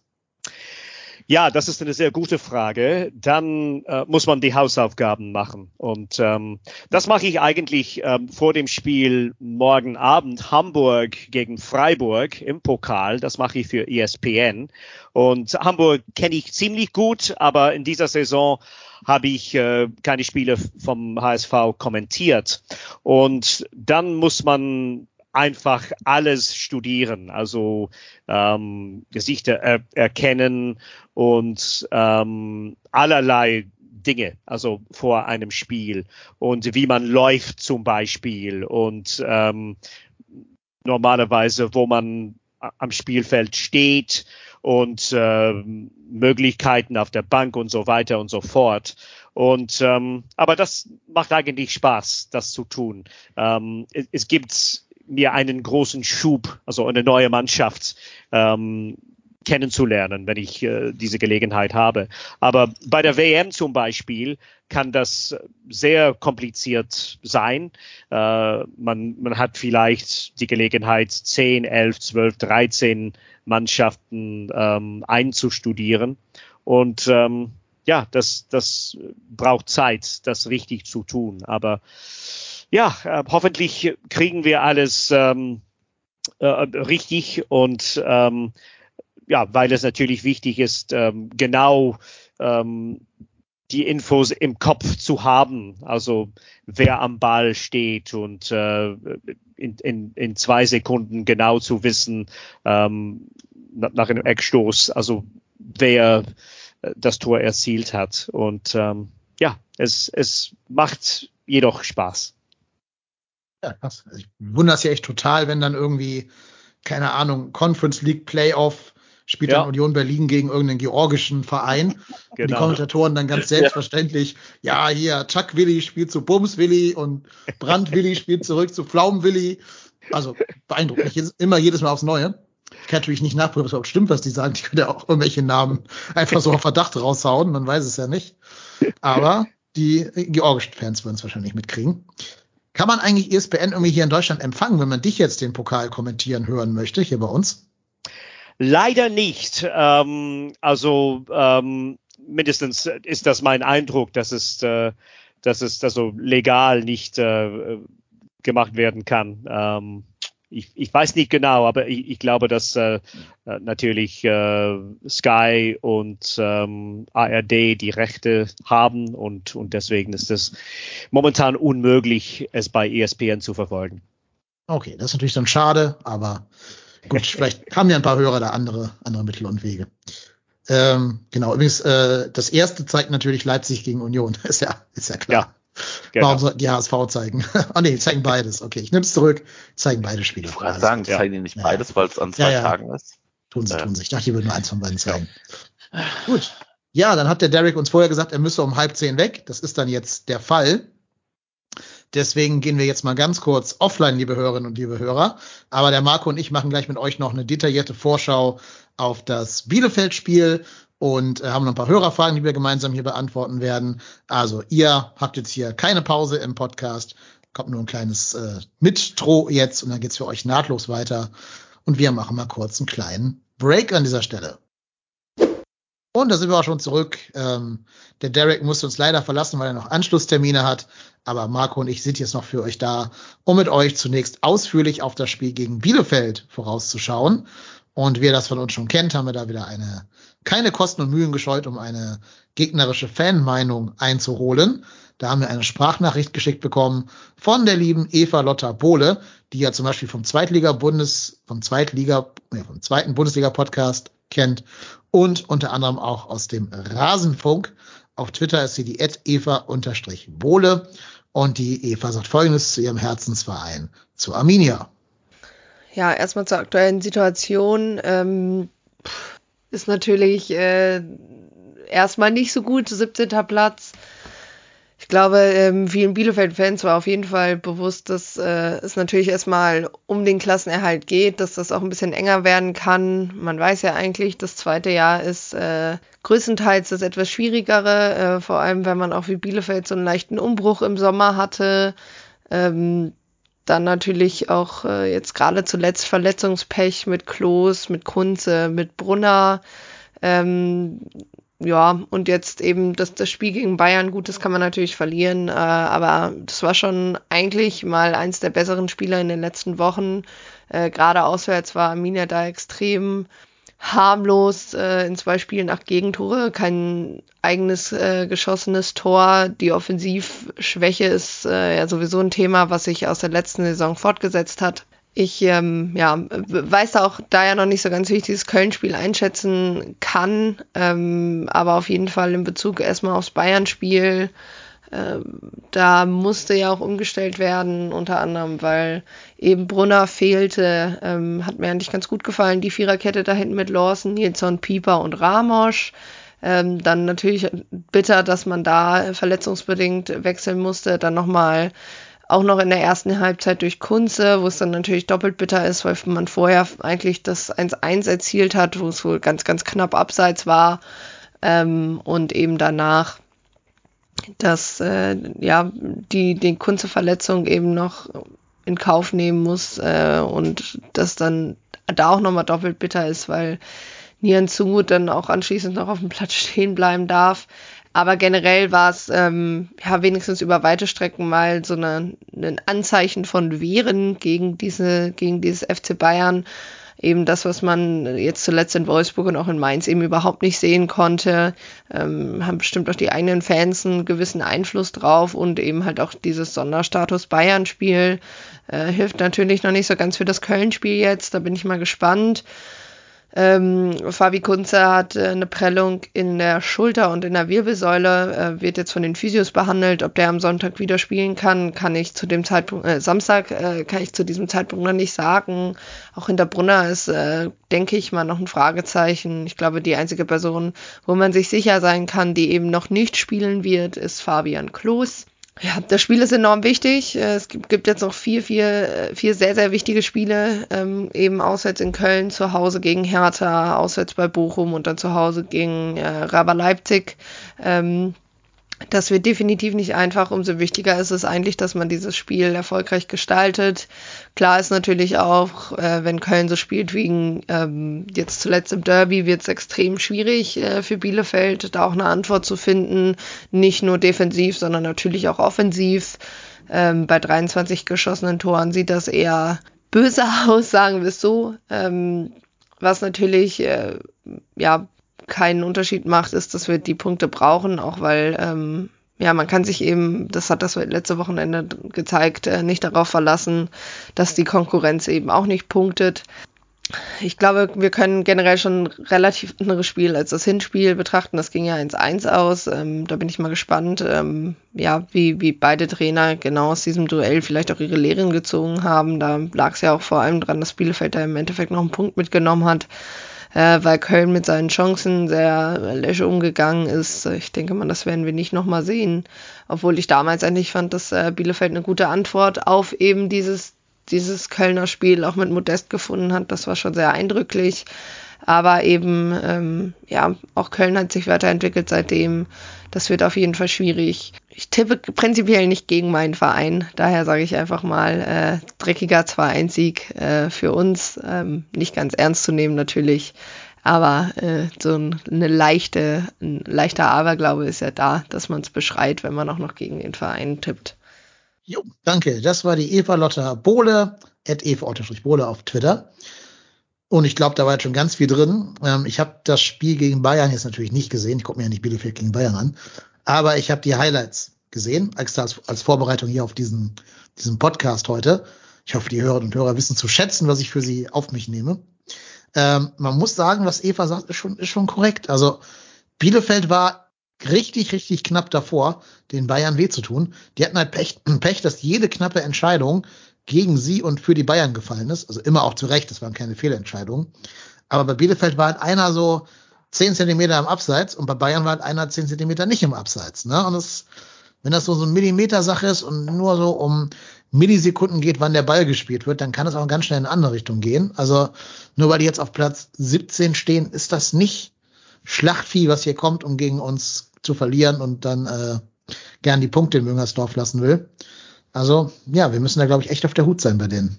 Das auf jeden Fall. Also das, wie gesagt, es wird ein Spiel, wo wir im Idealfall alles genauso Markus Anfang würde sagen, raushauen wie im, im, gegen Gladbach. Wir müssen genauso konzentriert mit der gleichen Entschlossenheit, mit der gleichen Grundordnung da reingehen wie in den letzten Spielen. Und dann haben wir eine realistische Chance, das Spiel zu gewinnen. Aber das wird jetzt kein Selbstläufer. Also ich glaube dafür, wir sind halt nicht das Team, wir sind halt nicht die Bayern.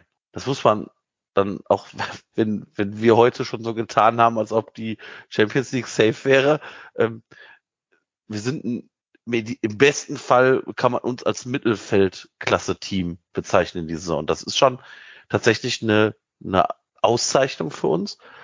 Aber was mich so ein bisschen positiv stimmt, ist, dass wir in den letzten Spielen gezeigt haben, dass wir mit Ballbesitz was anfangen können.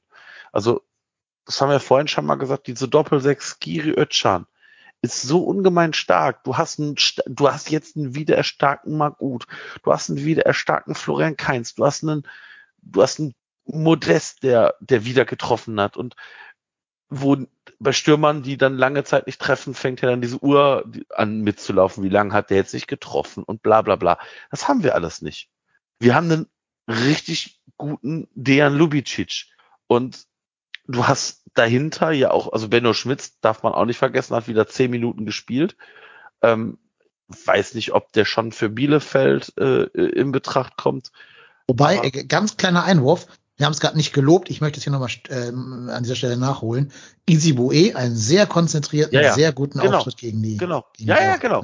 Also äh, wirklich, also wie gesagt, ich, wie gesagt, wenn wir wenn wir sagen, wir müssen André Duda äh, daraus nehmen, das ist ein Spieler, der zehn Minuten gespielt als Einwechselspieler und äh, das zeigt schon halt vieles und ich glaube halt, dass diese diese elf jetzt mal vorsichtig in, in Klammern Easy Bue, Benno Schmitz, ne, also diese, dass diese Formation sich aber gefunden hat. Hector hinten links, Hübers, Kilian, dann Easy Bue, Schrägstrich, Benno Schmitz, Özcan, Skiri, Keins, Uth, Lubicic, Modest.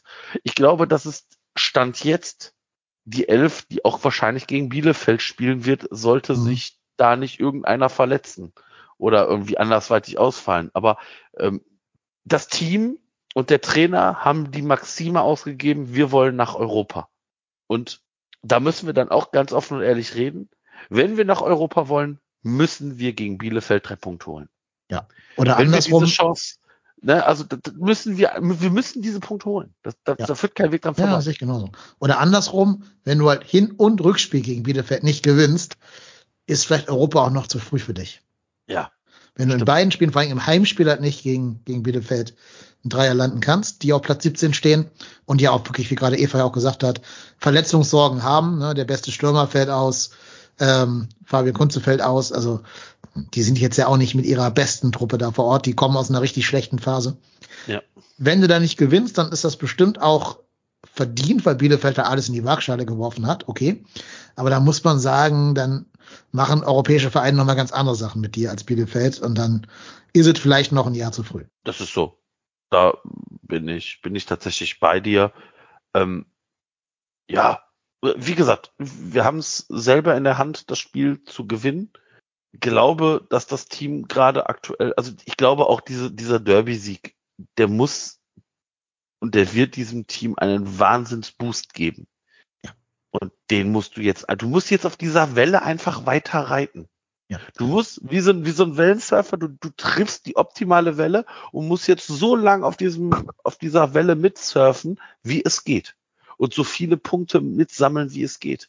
Ja, vor allem das Gute an Baumgart und seinem Trainerteam ist ja, der lässt in dieser Mannschaft keine Selbstzufriedenheit aufkommen.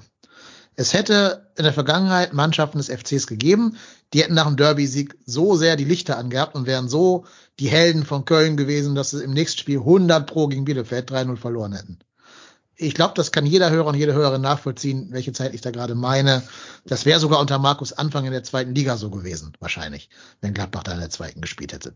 Ähm, und das ist, glaube ich, bei Baumgart genau der Gegenentwurf. Der hat nach dem Main-Spiel sofort die Euphoriebremse reingetreten und hat gesagt, nee Leute, wir müssen ja erstmal über die ersten 60 Minuten reden, bevor wir die letzten 30 Minuten abfeiern. Und jetzt wird er auch sagen, ey Freunde, wenn ihr glaubt, ihr habt schon irgendwas erreicht, guckt mal auf die Tabelle, ihr habt noch gar nichts erreicht. Da kommen noch vier Spiele. Nur weil ihr jetzt zweimal Gladbach und einmal Leverkusen weggeschlagen habt, seid ihr noch nicht am Ende der Saison. Ne? Ihr müsst noch was tun, um hier diesen den absoluten Legendenstatus zu kriegen. Aber von nix kommt nix, harte Arbeit. Vorher dürft ihr auch nicht feiern. Ja. Ja.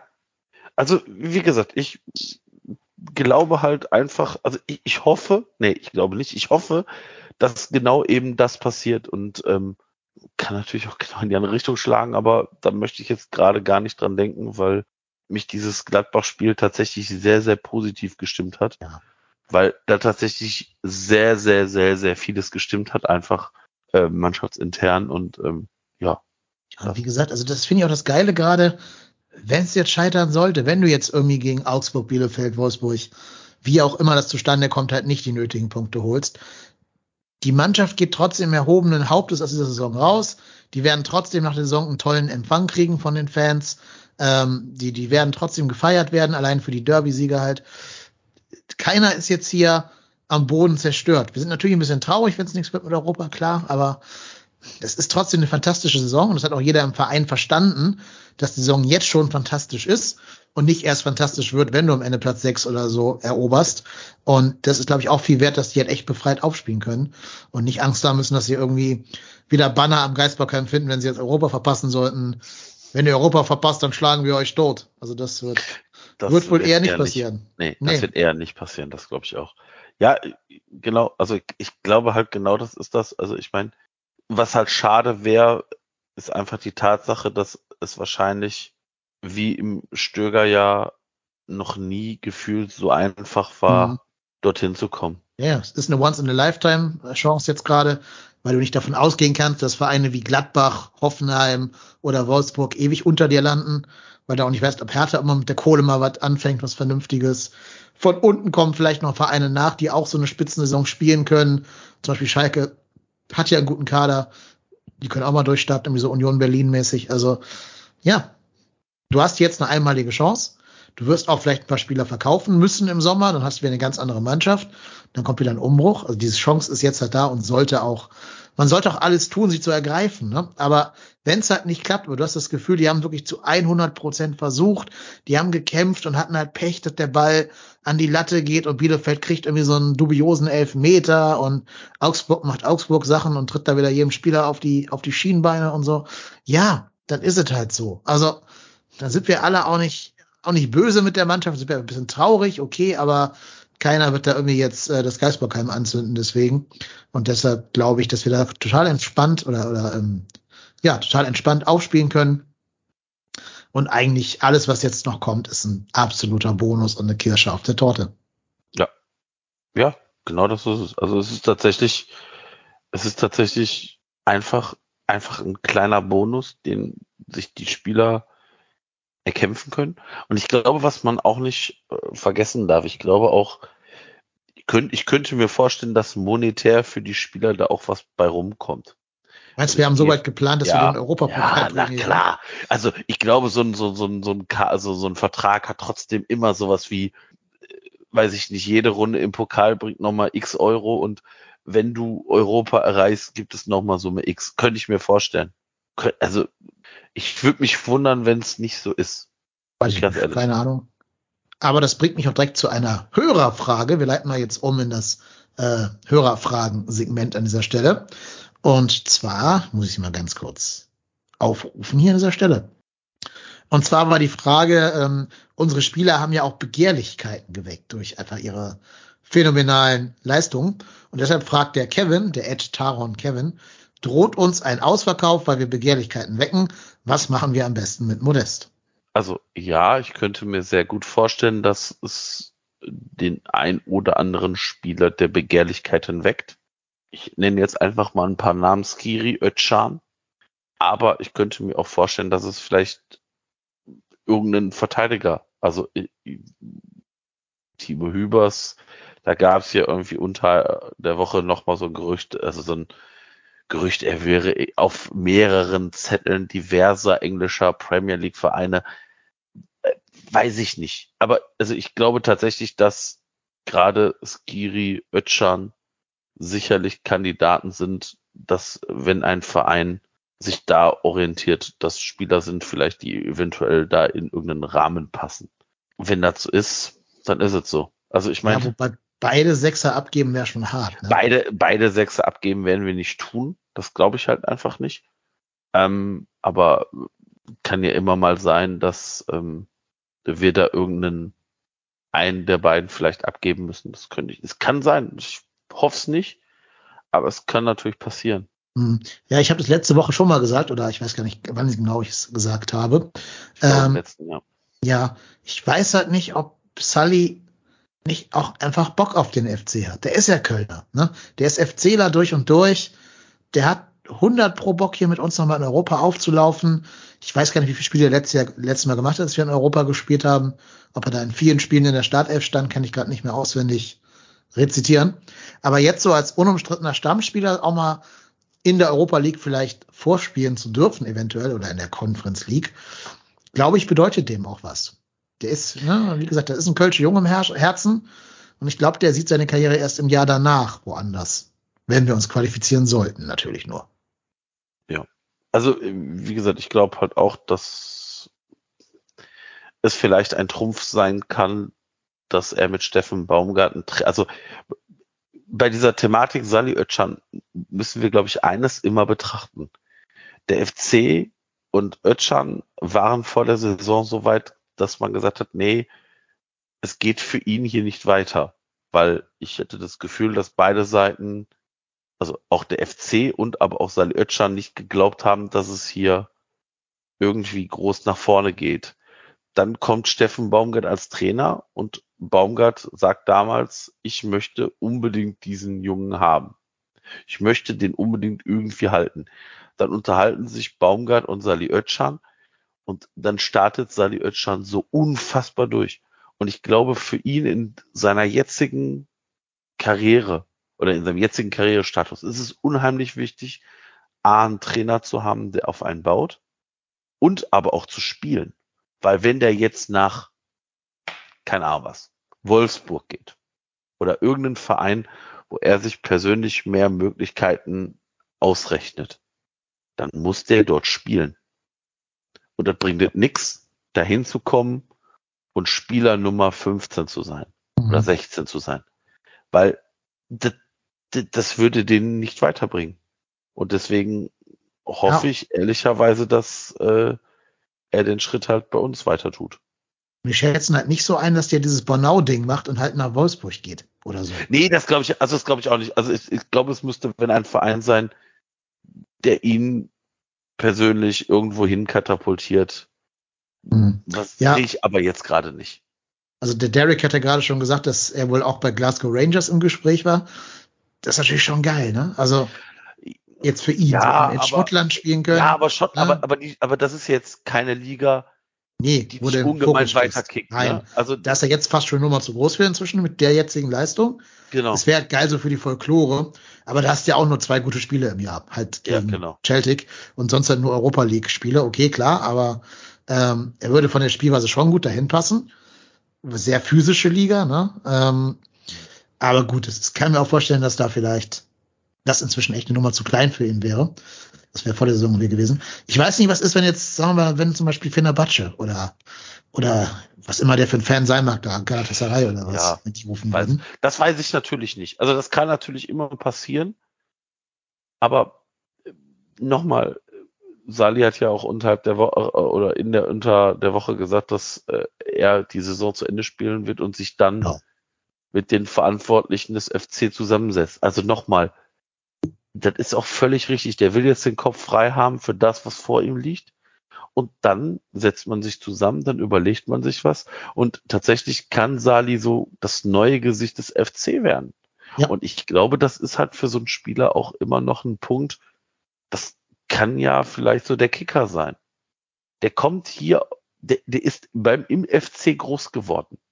Und ich glaube halt einfach, dass das ist doch, also ich meine, das ist dieser schmale Grat, den wir doch gerade bei Timo Horn sehen. Wenn das läuft, dann ist das ultimativ cool. Wenn es nicht läuft, ist es aber auch ein Hindernis vielleicht. Aber ich glaube nicht, dass Sali einen Acht-Jahres-Vertrag unterschreiben wird bei uns, aber wenn er nochmal, ich sage jetzt mal vorsichtig, zwei Jahre unterschreibt mit einer Freigabesumme äh, äh, oder Wechselsumme, dann kann das ja auch sein und dann muss man, der FC ist nicht der Verein, der die Spieler um jeden Preis halten kann. Das muss uns tatsächlich allen klar sein. Und wenn da ein Angebot reinflattert, wo wir alle sagen und wo auch vielleicht Sally sagt, oh, das möchte ich gern machen, ja, dann ist das so. Aber idealerweise sollten wir bei Sally versuchen, den irgendwie zu halten. Und bei anderen Spielern, ich weiß jetzt nicht, ob die Begehrlichkeiten bei so vielen anderen so hoch sind. Also, also ich weiß nicht bei Modest, ob das nicht auch ein bisschen viel Säbelrasseln von der Seite Modest ist. Also klar, der möchte seinen Vertrag nochmal verlängern. Das ist auch legitim.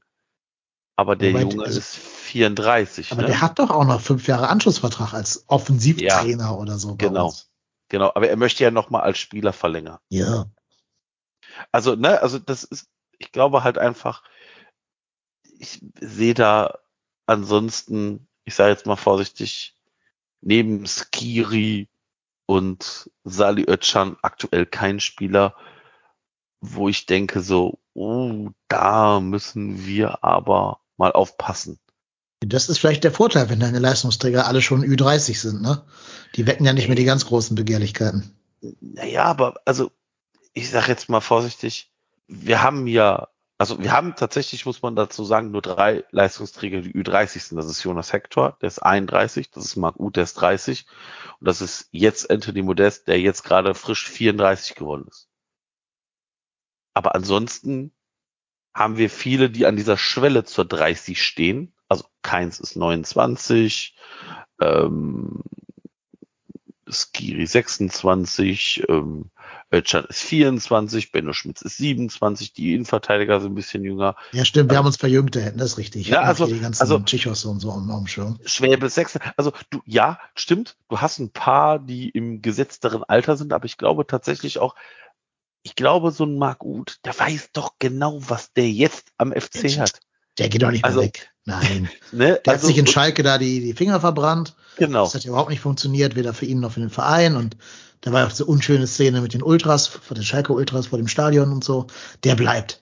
Der wird auch sehr gutes Geld verdienen bei uns, weil er noch einen alten Horst Held-Vertrag hat, glaube ich. Also der, äh, der wird bleiben, das glaube ich auch. Keins und Schmitz haben wir gerade verlängert, die haben also keine Ambitionen mehr.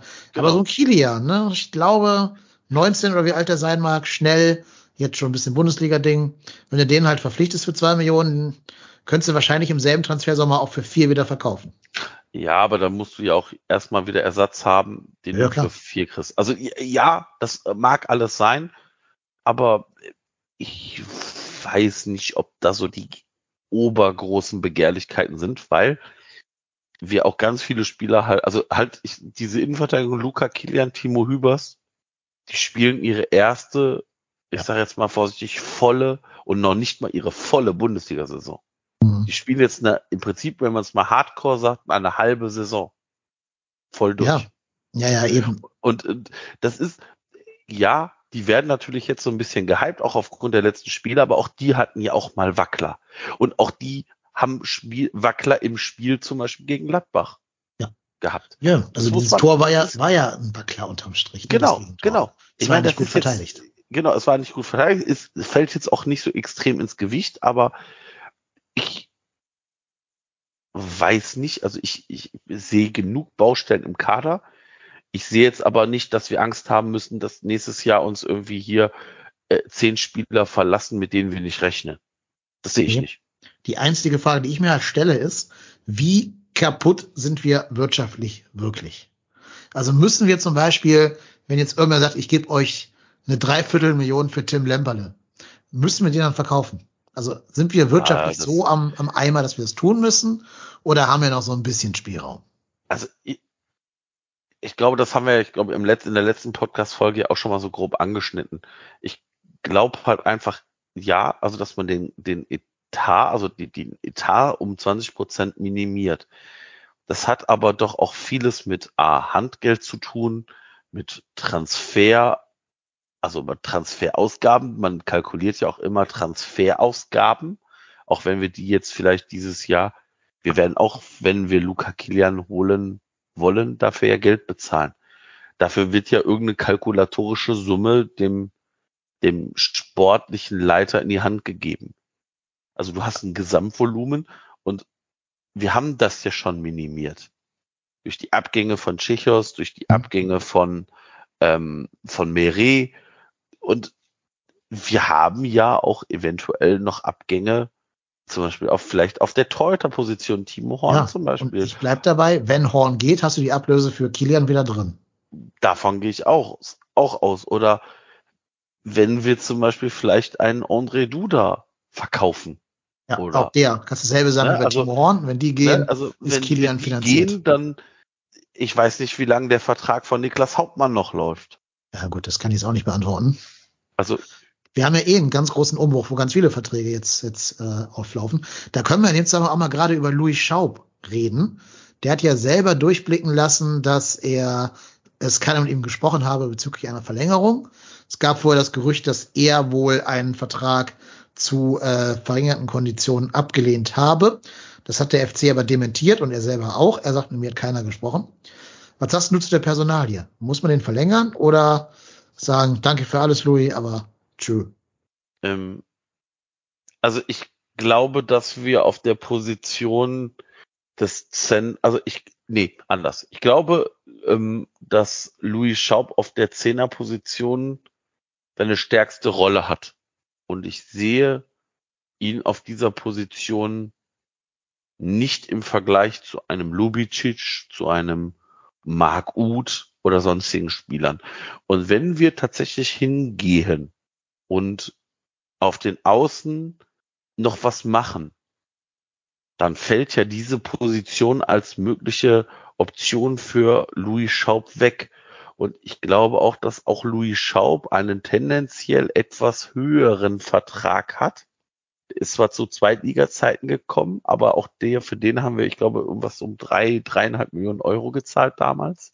Und das waren auch noch andere FC-Zeiten. Der wird jetzt auch keinen schmalen Taler bei uns verdienen.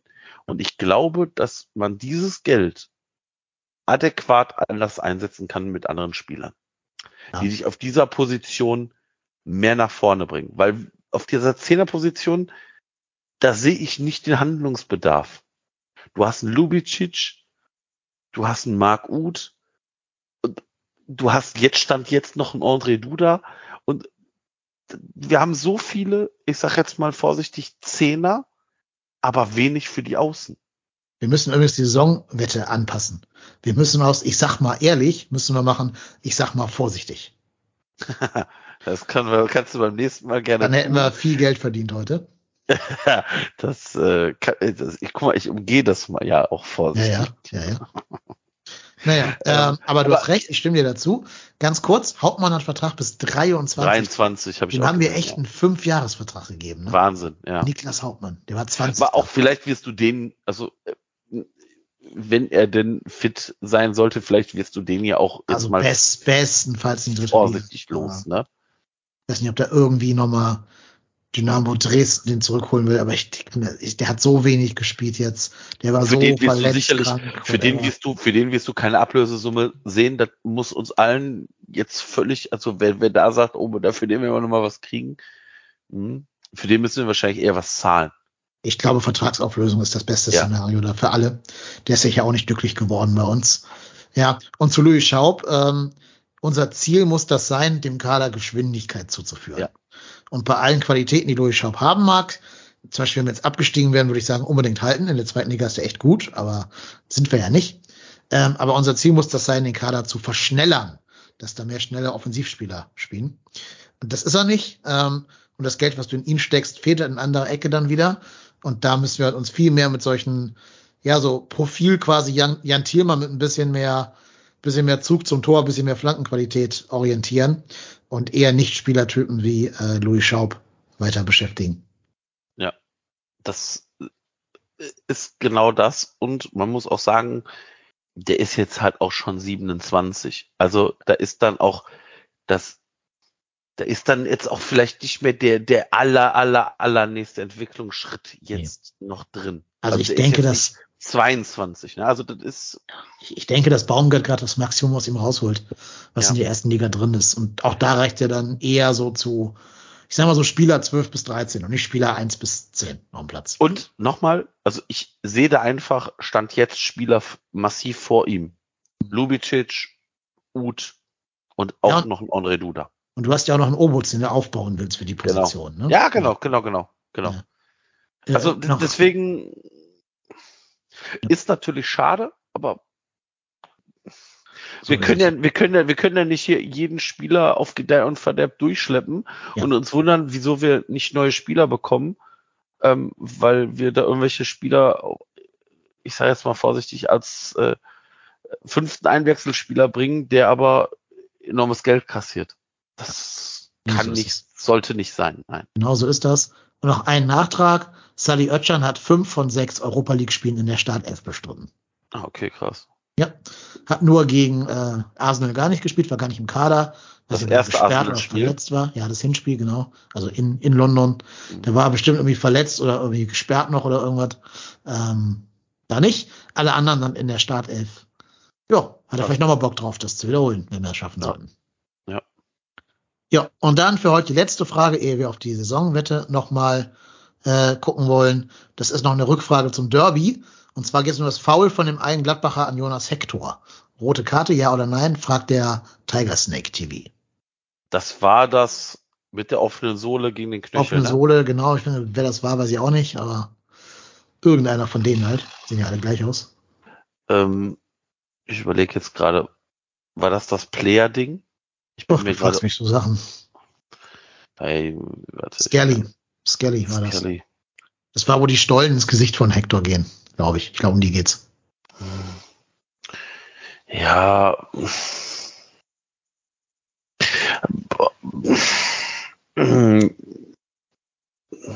Ich tue mich schwer mit da so eine Aussage, das muss rot sein. Also nicht zwingend.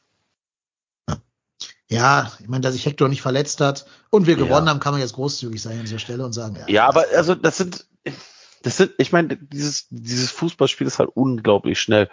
Und du, du musst halt nur diese Millisekunde zu spät sein und triffst halt nicht den Ball, sondern räumst halt den kompletten Spieler ab. Das muss ja noch nicht mal eine böse Absicht sein und ich weiß nicht, ob man da unbedingt immer rot zücken muss. Also ich, nee, äh, nee, weiß ich nicht. Also hätte man sicherlich tun können, ist jetzt aber auch nichts, wo ich mich jetzt ultimativ drüber aufregen muss. Also ich glaube, wenn da eine Verletzung bei resultiert hätte, dann vielleicht schon, aber so, der Spieler konnte weiterspielen. Und wie gesagt, wir haben gewonnen. Ich glaube, da ist man sowieso dann noch mal ein bisschen nachsichtiger. Ja, ich habe die Szene gerade nicht gut genug vor Augen, muss ich zugeben, deswegen kann ich es jetzt gerade nicht beurteilen. Ähm, da sie nicht verletzt hat und ja auch, ja, egal. Also nicht verletzt, insofern ist es wie es ist. Wir haben noch ein Feedback bekommen auf YouTube, denn wir haben einen YouTube-Channel und ähm, den dürft ihr bitte alle mal abonnieren, die jetzt zuhört. Das kostet euch nichts, das Abonnieren, aber uns hilft das total. Da mache ich auch nächste Saison irgendwie ein großes Event draus, dass wir gern 1000 Subscriber bei YouTube hätten. Also bitte tut uns den Gefallen und abonniert diesen YouTube-Kanal. Auf jeden Fall schreibt auf YouTube der Leo Legenda ähm, zum Thema Vereinsmotto, weil wir darüber gesprochen haben, dass wir spürbar anders als so ein beschissenes Motto empfinden. Der schreibt, ist doch ganz einfach. Barca hat Meske und Club, Bayern hat Mir San Mir, also in der Sprache bzw. im Dialekt. Und bei uns bietet sich doch an, ihr Phil dat verbink oder nur zusammen sind wir stark. Das ist Kölsch und das ist aussagekräftig, sagt der Leo. Könnte ich tatsächlich mehr mit anfangen Ja. Als äh, ja ja Äh, brauchst du denn so ein Motto? Nee, also scheinbar Also- braucht man es aus Marketing-Sicht für irgendwelche Ja, Marketing-Ottos, ne? also wie gesagt, ich möchte gar nicht auf den auf den, auf den Merch-Shop des ersten FC Köln zu, zu sprechen kommen. Mhm. Also nur damit die dann das nächste T-Shirt mit Oh. so einem Scheiß verschandeln wollen. Das war übrigens auch noch ein Feedback von einem Hörer. Äh, wir sollen mal ein Worst-of-Ranking vom Marketing, also vom Merchandising machen. Das können wir echt mal machen irgendwann. Dass wir uns können mal die wir ganz gerne- großen ja. Aussetzer da raussuchen und dann machen wir ein Ranking. Das werden wir dann äh, dementsprechend vorbereiten, dass ihr Ja. eure Vorschläge schicken könnt. Genau. Ähm, Vielleicht mal in der Winterpause, äh, Sommerpause. Ja, genau. Oder vielleicht in der Rückschau oder so. Das können wir ja mal gucken. Oder Ähm, goldene Schiebermütze für das beschissenste T-Shirt. Ja, boah, das Ja. ist eine gute Idee. Ja, wir haben schon den ersten. Ja, also äh, Ja, Tessa für dich eingeladen. Ne? Du bist auf jeden Fall in der Folge dann wieder dabei. Du bist halt die Fachfrau. ich wollte sagen, die Fachfrau äh, wird äh, für diese Kategorie äh, als äh, Wettpaar, also als Schirmherrin zur Seite stehen. Ja. Sage ich jetzt einfach mal so, ohne mit ihr gesprochen zu Ich, haben. gehe ich aber auch von aus. Ja. Tessa, wenn du das hörst, melde dich bei uns. Wir melden uns aber auch bei dir sonst. Wir melden uns aber auch bei dir, ungefragterweise. Ja. Ähm, äh, ja, also, äh, um auf das Motto zurückzukommen, ja, wenn es denn dann ein neues gibt und das ist näher am Verein dran, hätte ich da jetzt nichts gegen einzuwenden, aber da, also man sollte für so ein Clubmotto muss man jetzt keine Werbeagentur beauftragen, um da den Geld in den Rachen zu schmeißen. Ich finde aber auch, wenn es eins geben muss, weil halt die Shareholder das wollen oder weil Alex Werde sonst nicht schlafen konnte früher, ähm, dann muss es auf jeden Fall aus der Kölschen, aus Ja. dem Kölschen Idiom sein. Ich persönlich finde ja einfach, das beste Motto wäre Alaf. Einfach nur Alaf. Punkt. Versteht jeder, kannst du auch in England aussprechen, also irgendwo auf der ganzen Welt aussprechen, dieses Wort. Ähm, jeder weiß, was es bedeutet und es verbindet die Stadt.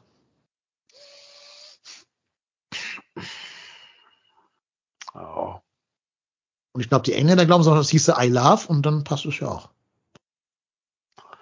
Ja, ja, pff, ja, könnte ich jetzt mitleben. Also finde ich jetzt nicht so dramatisch, aber ja.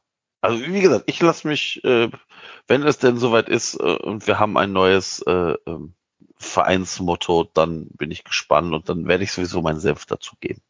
Yep. Bisschen Trivia zu dem Wort Alaf übrigens. Ähm, das ist für Germanisten ja spannender als für normale Leute. Aber es gibt ein Wörterbuch der Gebrüder Grimm. Und das ist so, also diese Märchenonkel, die kennst du ja, ne? Die Gebrüder Grimm, Äh, die Rotkäppchen und so. Und die sind aber auch Sprachforscher gewesen früher. Die haben auch ein Wörterbuch rausgebracht. Und das war so der erste oder einer der ersten Versuche, die deutsche Sprache systematisch zu erfassen. Und deswegen alles, was da schon nachgewiesen ist, von dem weiß man, dass es das um das Jahr 1850 rum schon gegeben haben muss, dieses Wort. Und da wird Alaf schon urkundlich erwähnt in diesem Wörterbuch tatsächlich. okay. Ja. Mhm. Ja, also hat auch Geschichte, das Wort. Sie hörten den Teil, wo es wieder um Wissen geht. Ja, aber das ist auch ein Gruß an meinen Vater. Vati, das Deutschstudium war nicht umsonst. ja. Genau. Genau. Aus dem Jungen ist zwar sonst nichts geworden, aber das Studium. Aber er hat einen Podcast. Er hat einen Podcast. er hat einen Podcast. Sogar zwei. Movie Rantner, hört mal rein. Der Podcast mit den tausend Thesen. Ja. So, wollen wir mal zur Saisonspende übergehen?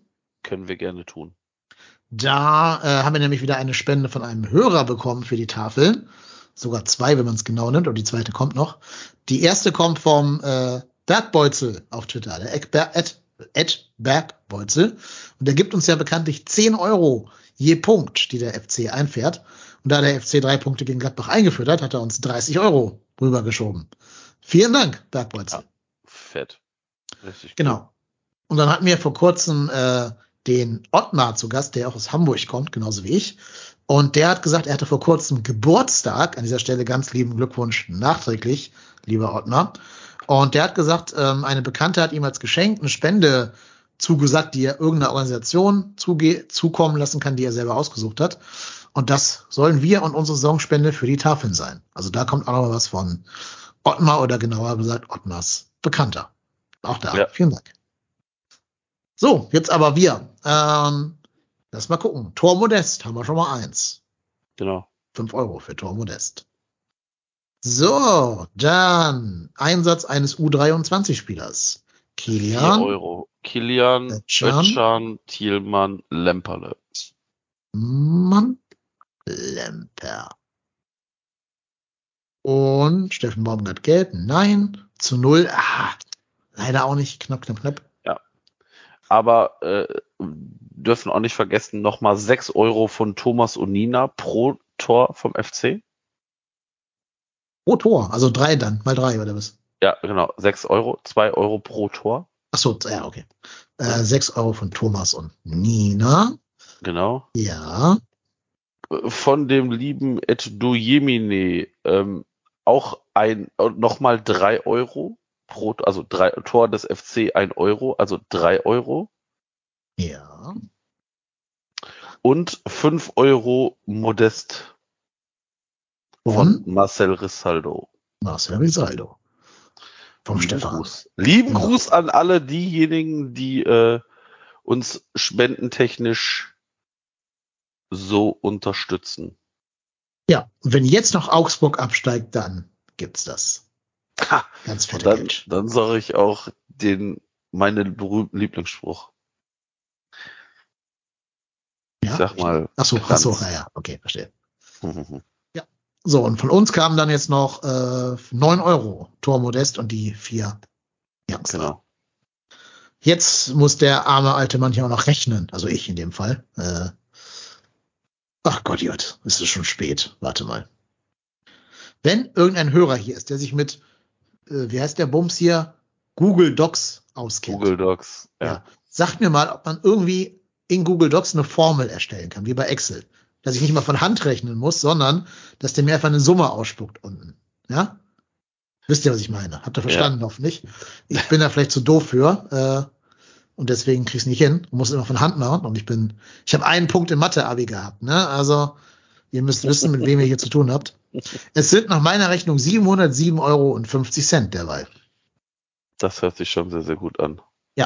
Und der Reik hat mir gesagt, also der FC HH, bekannt vom Verzellnix Podcast. Er verdoppelt von- die Gesamtsumme. Nee, das nicht, aber von diversen Urlaubsvertretungen hier.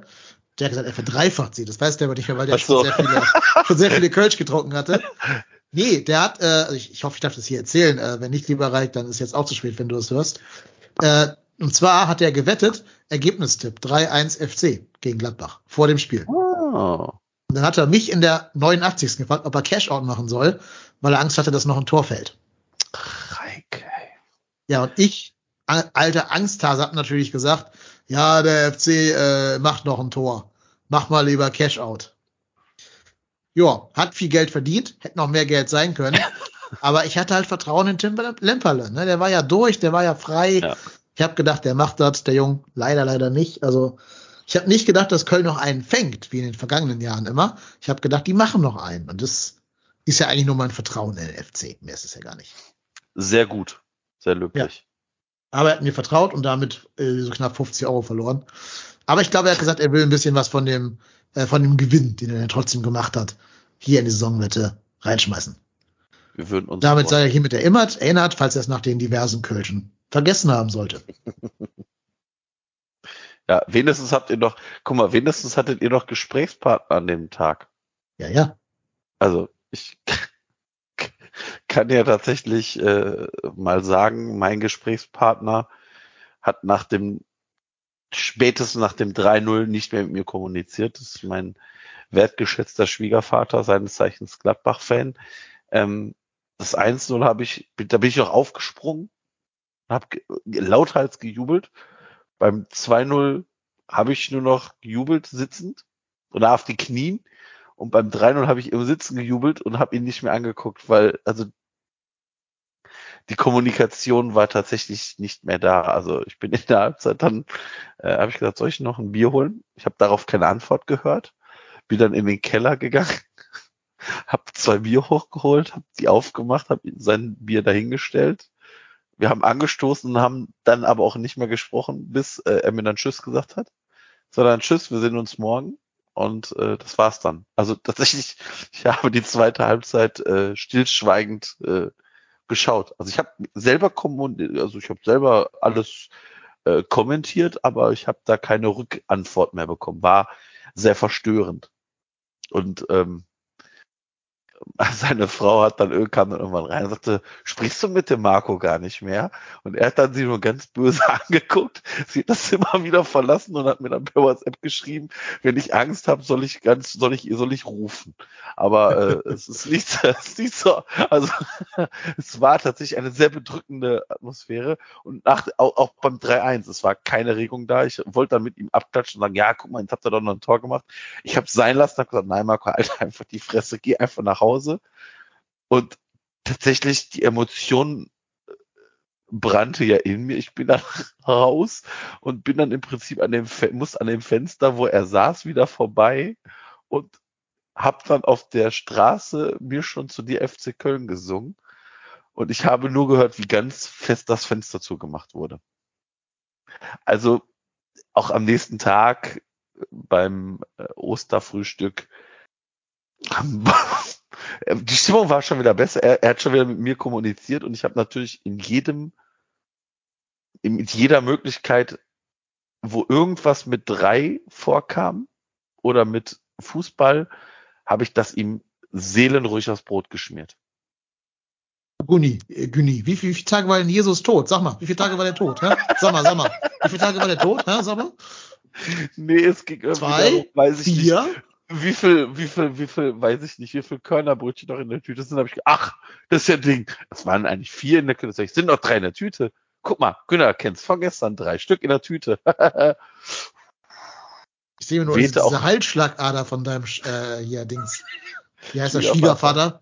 Ja. Äh, immer so pulsieren vor mir. Wie er nichts sagt, aber dieses Ding einfach immer dicker wird, diese Halsschlagader. Er, er, er hat es am Ende, er hat's am Ende mit Humor aufgenommen. Äh, zu meinem Glück, sonst würde ich jetzt auch hier nicht mehr sitzen, äh, sondern wahrscheinlich liegend äh, den Podcast machen müssen im Streckverband.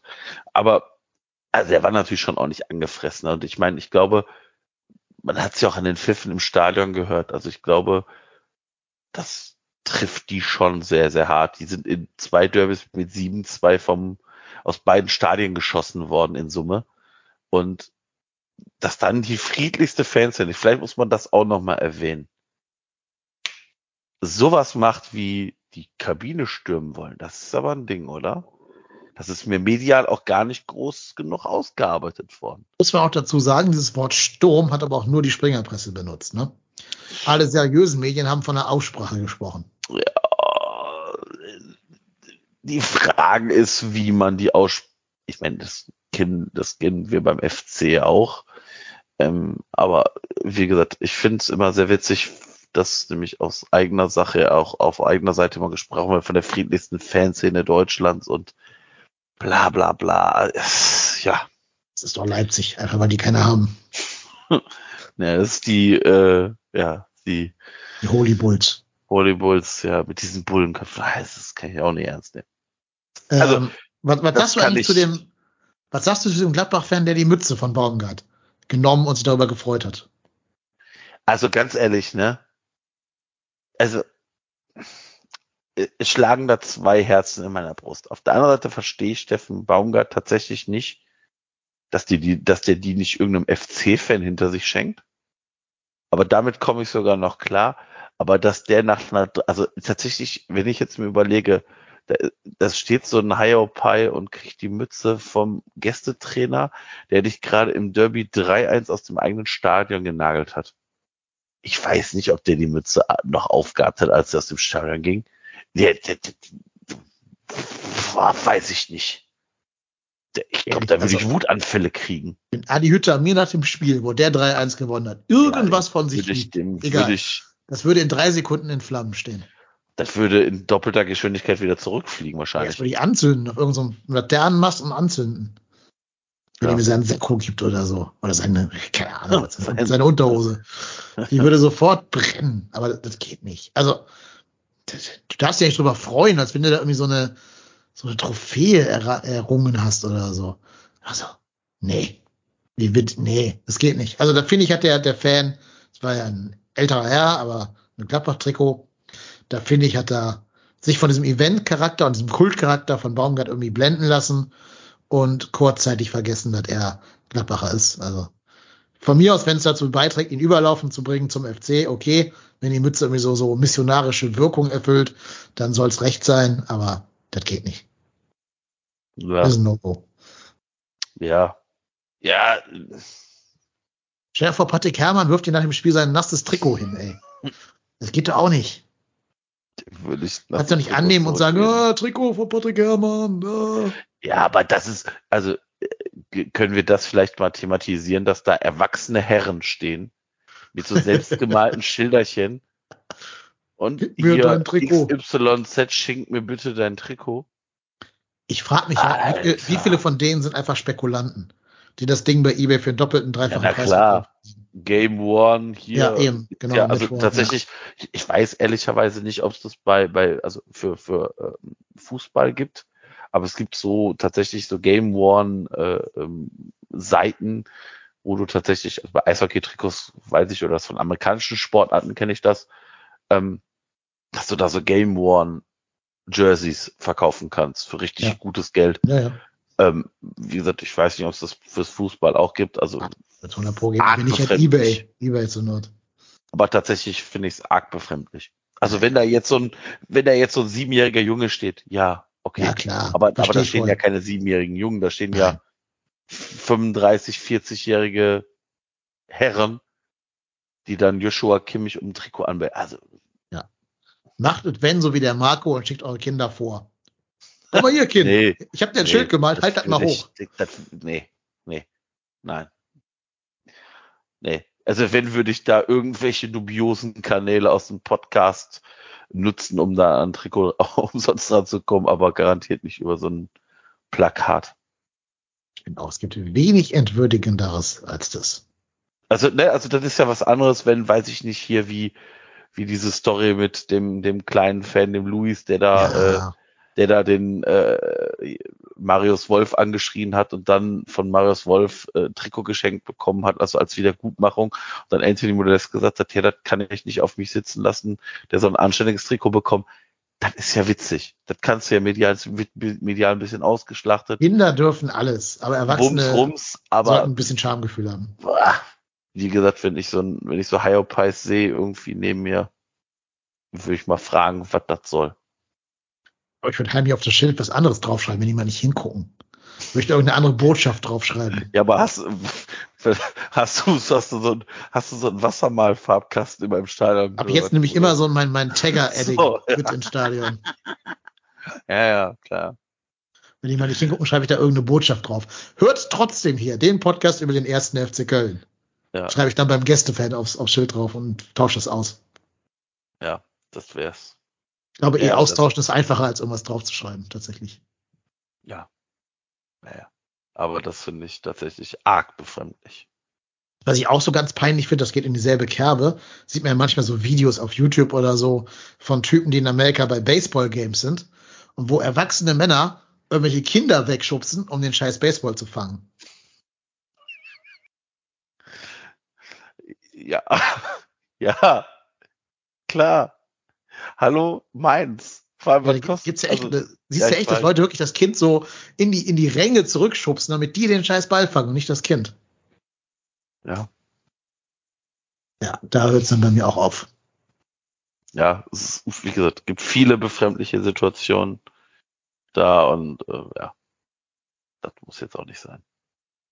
Ja, was jetzt aber sein muss, ist das Ende dieses Podcastes hier leider, denn wir haben das Limit hier erreicht. Wir sind auch, glaube ich, äh, jetzt mit allen Themen soweit durch, die für diese Woche anstanden. Wir werden nächste Woche nach Bielefeld natürlich wieder aufnehmen und dann wissen, ob wir Europa einen Schritt näher gekommen sind oder doch noch ja nachsitzen müssen. Was ihr bis dahin tun könntet, wenn euch das denn beliebt, liebe Hörerinnen und Hörer. Ihr könntet erstens auf unseren YouTube-Kanal gehen und ihn abonnieren. Er heißt trotzdem hier, genauso wie wir, trotzdem hier.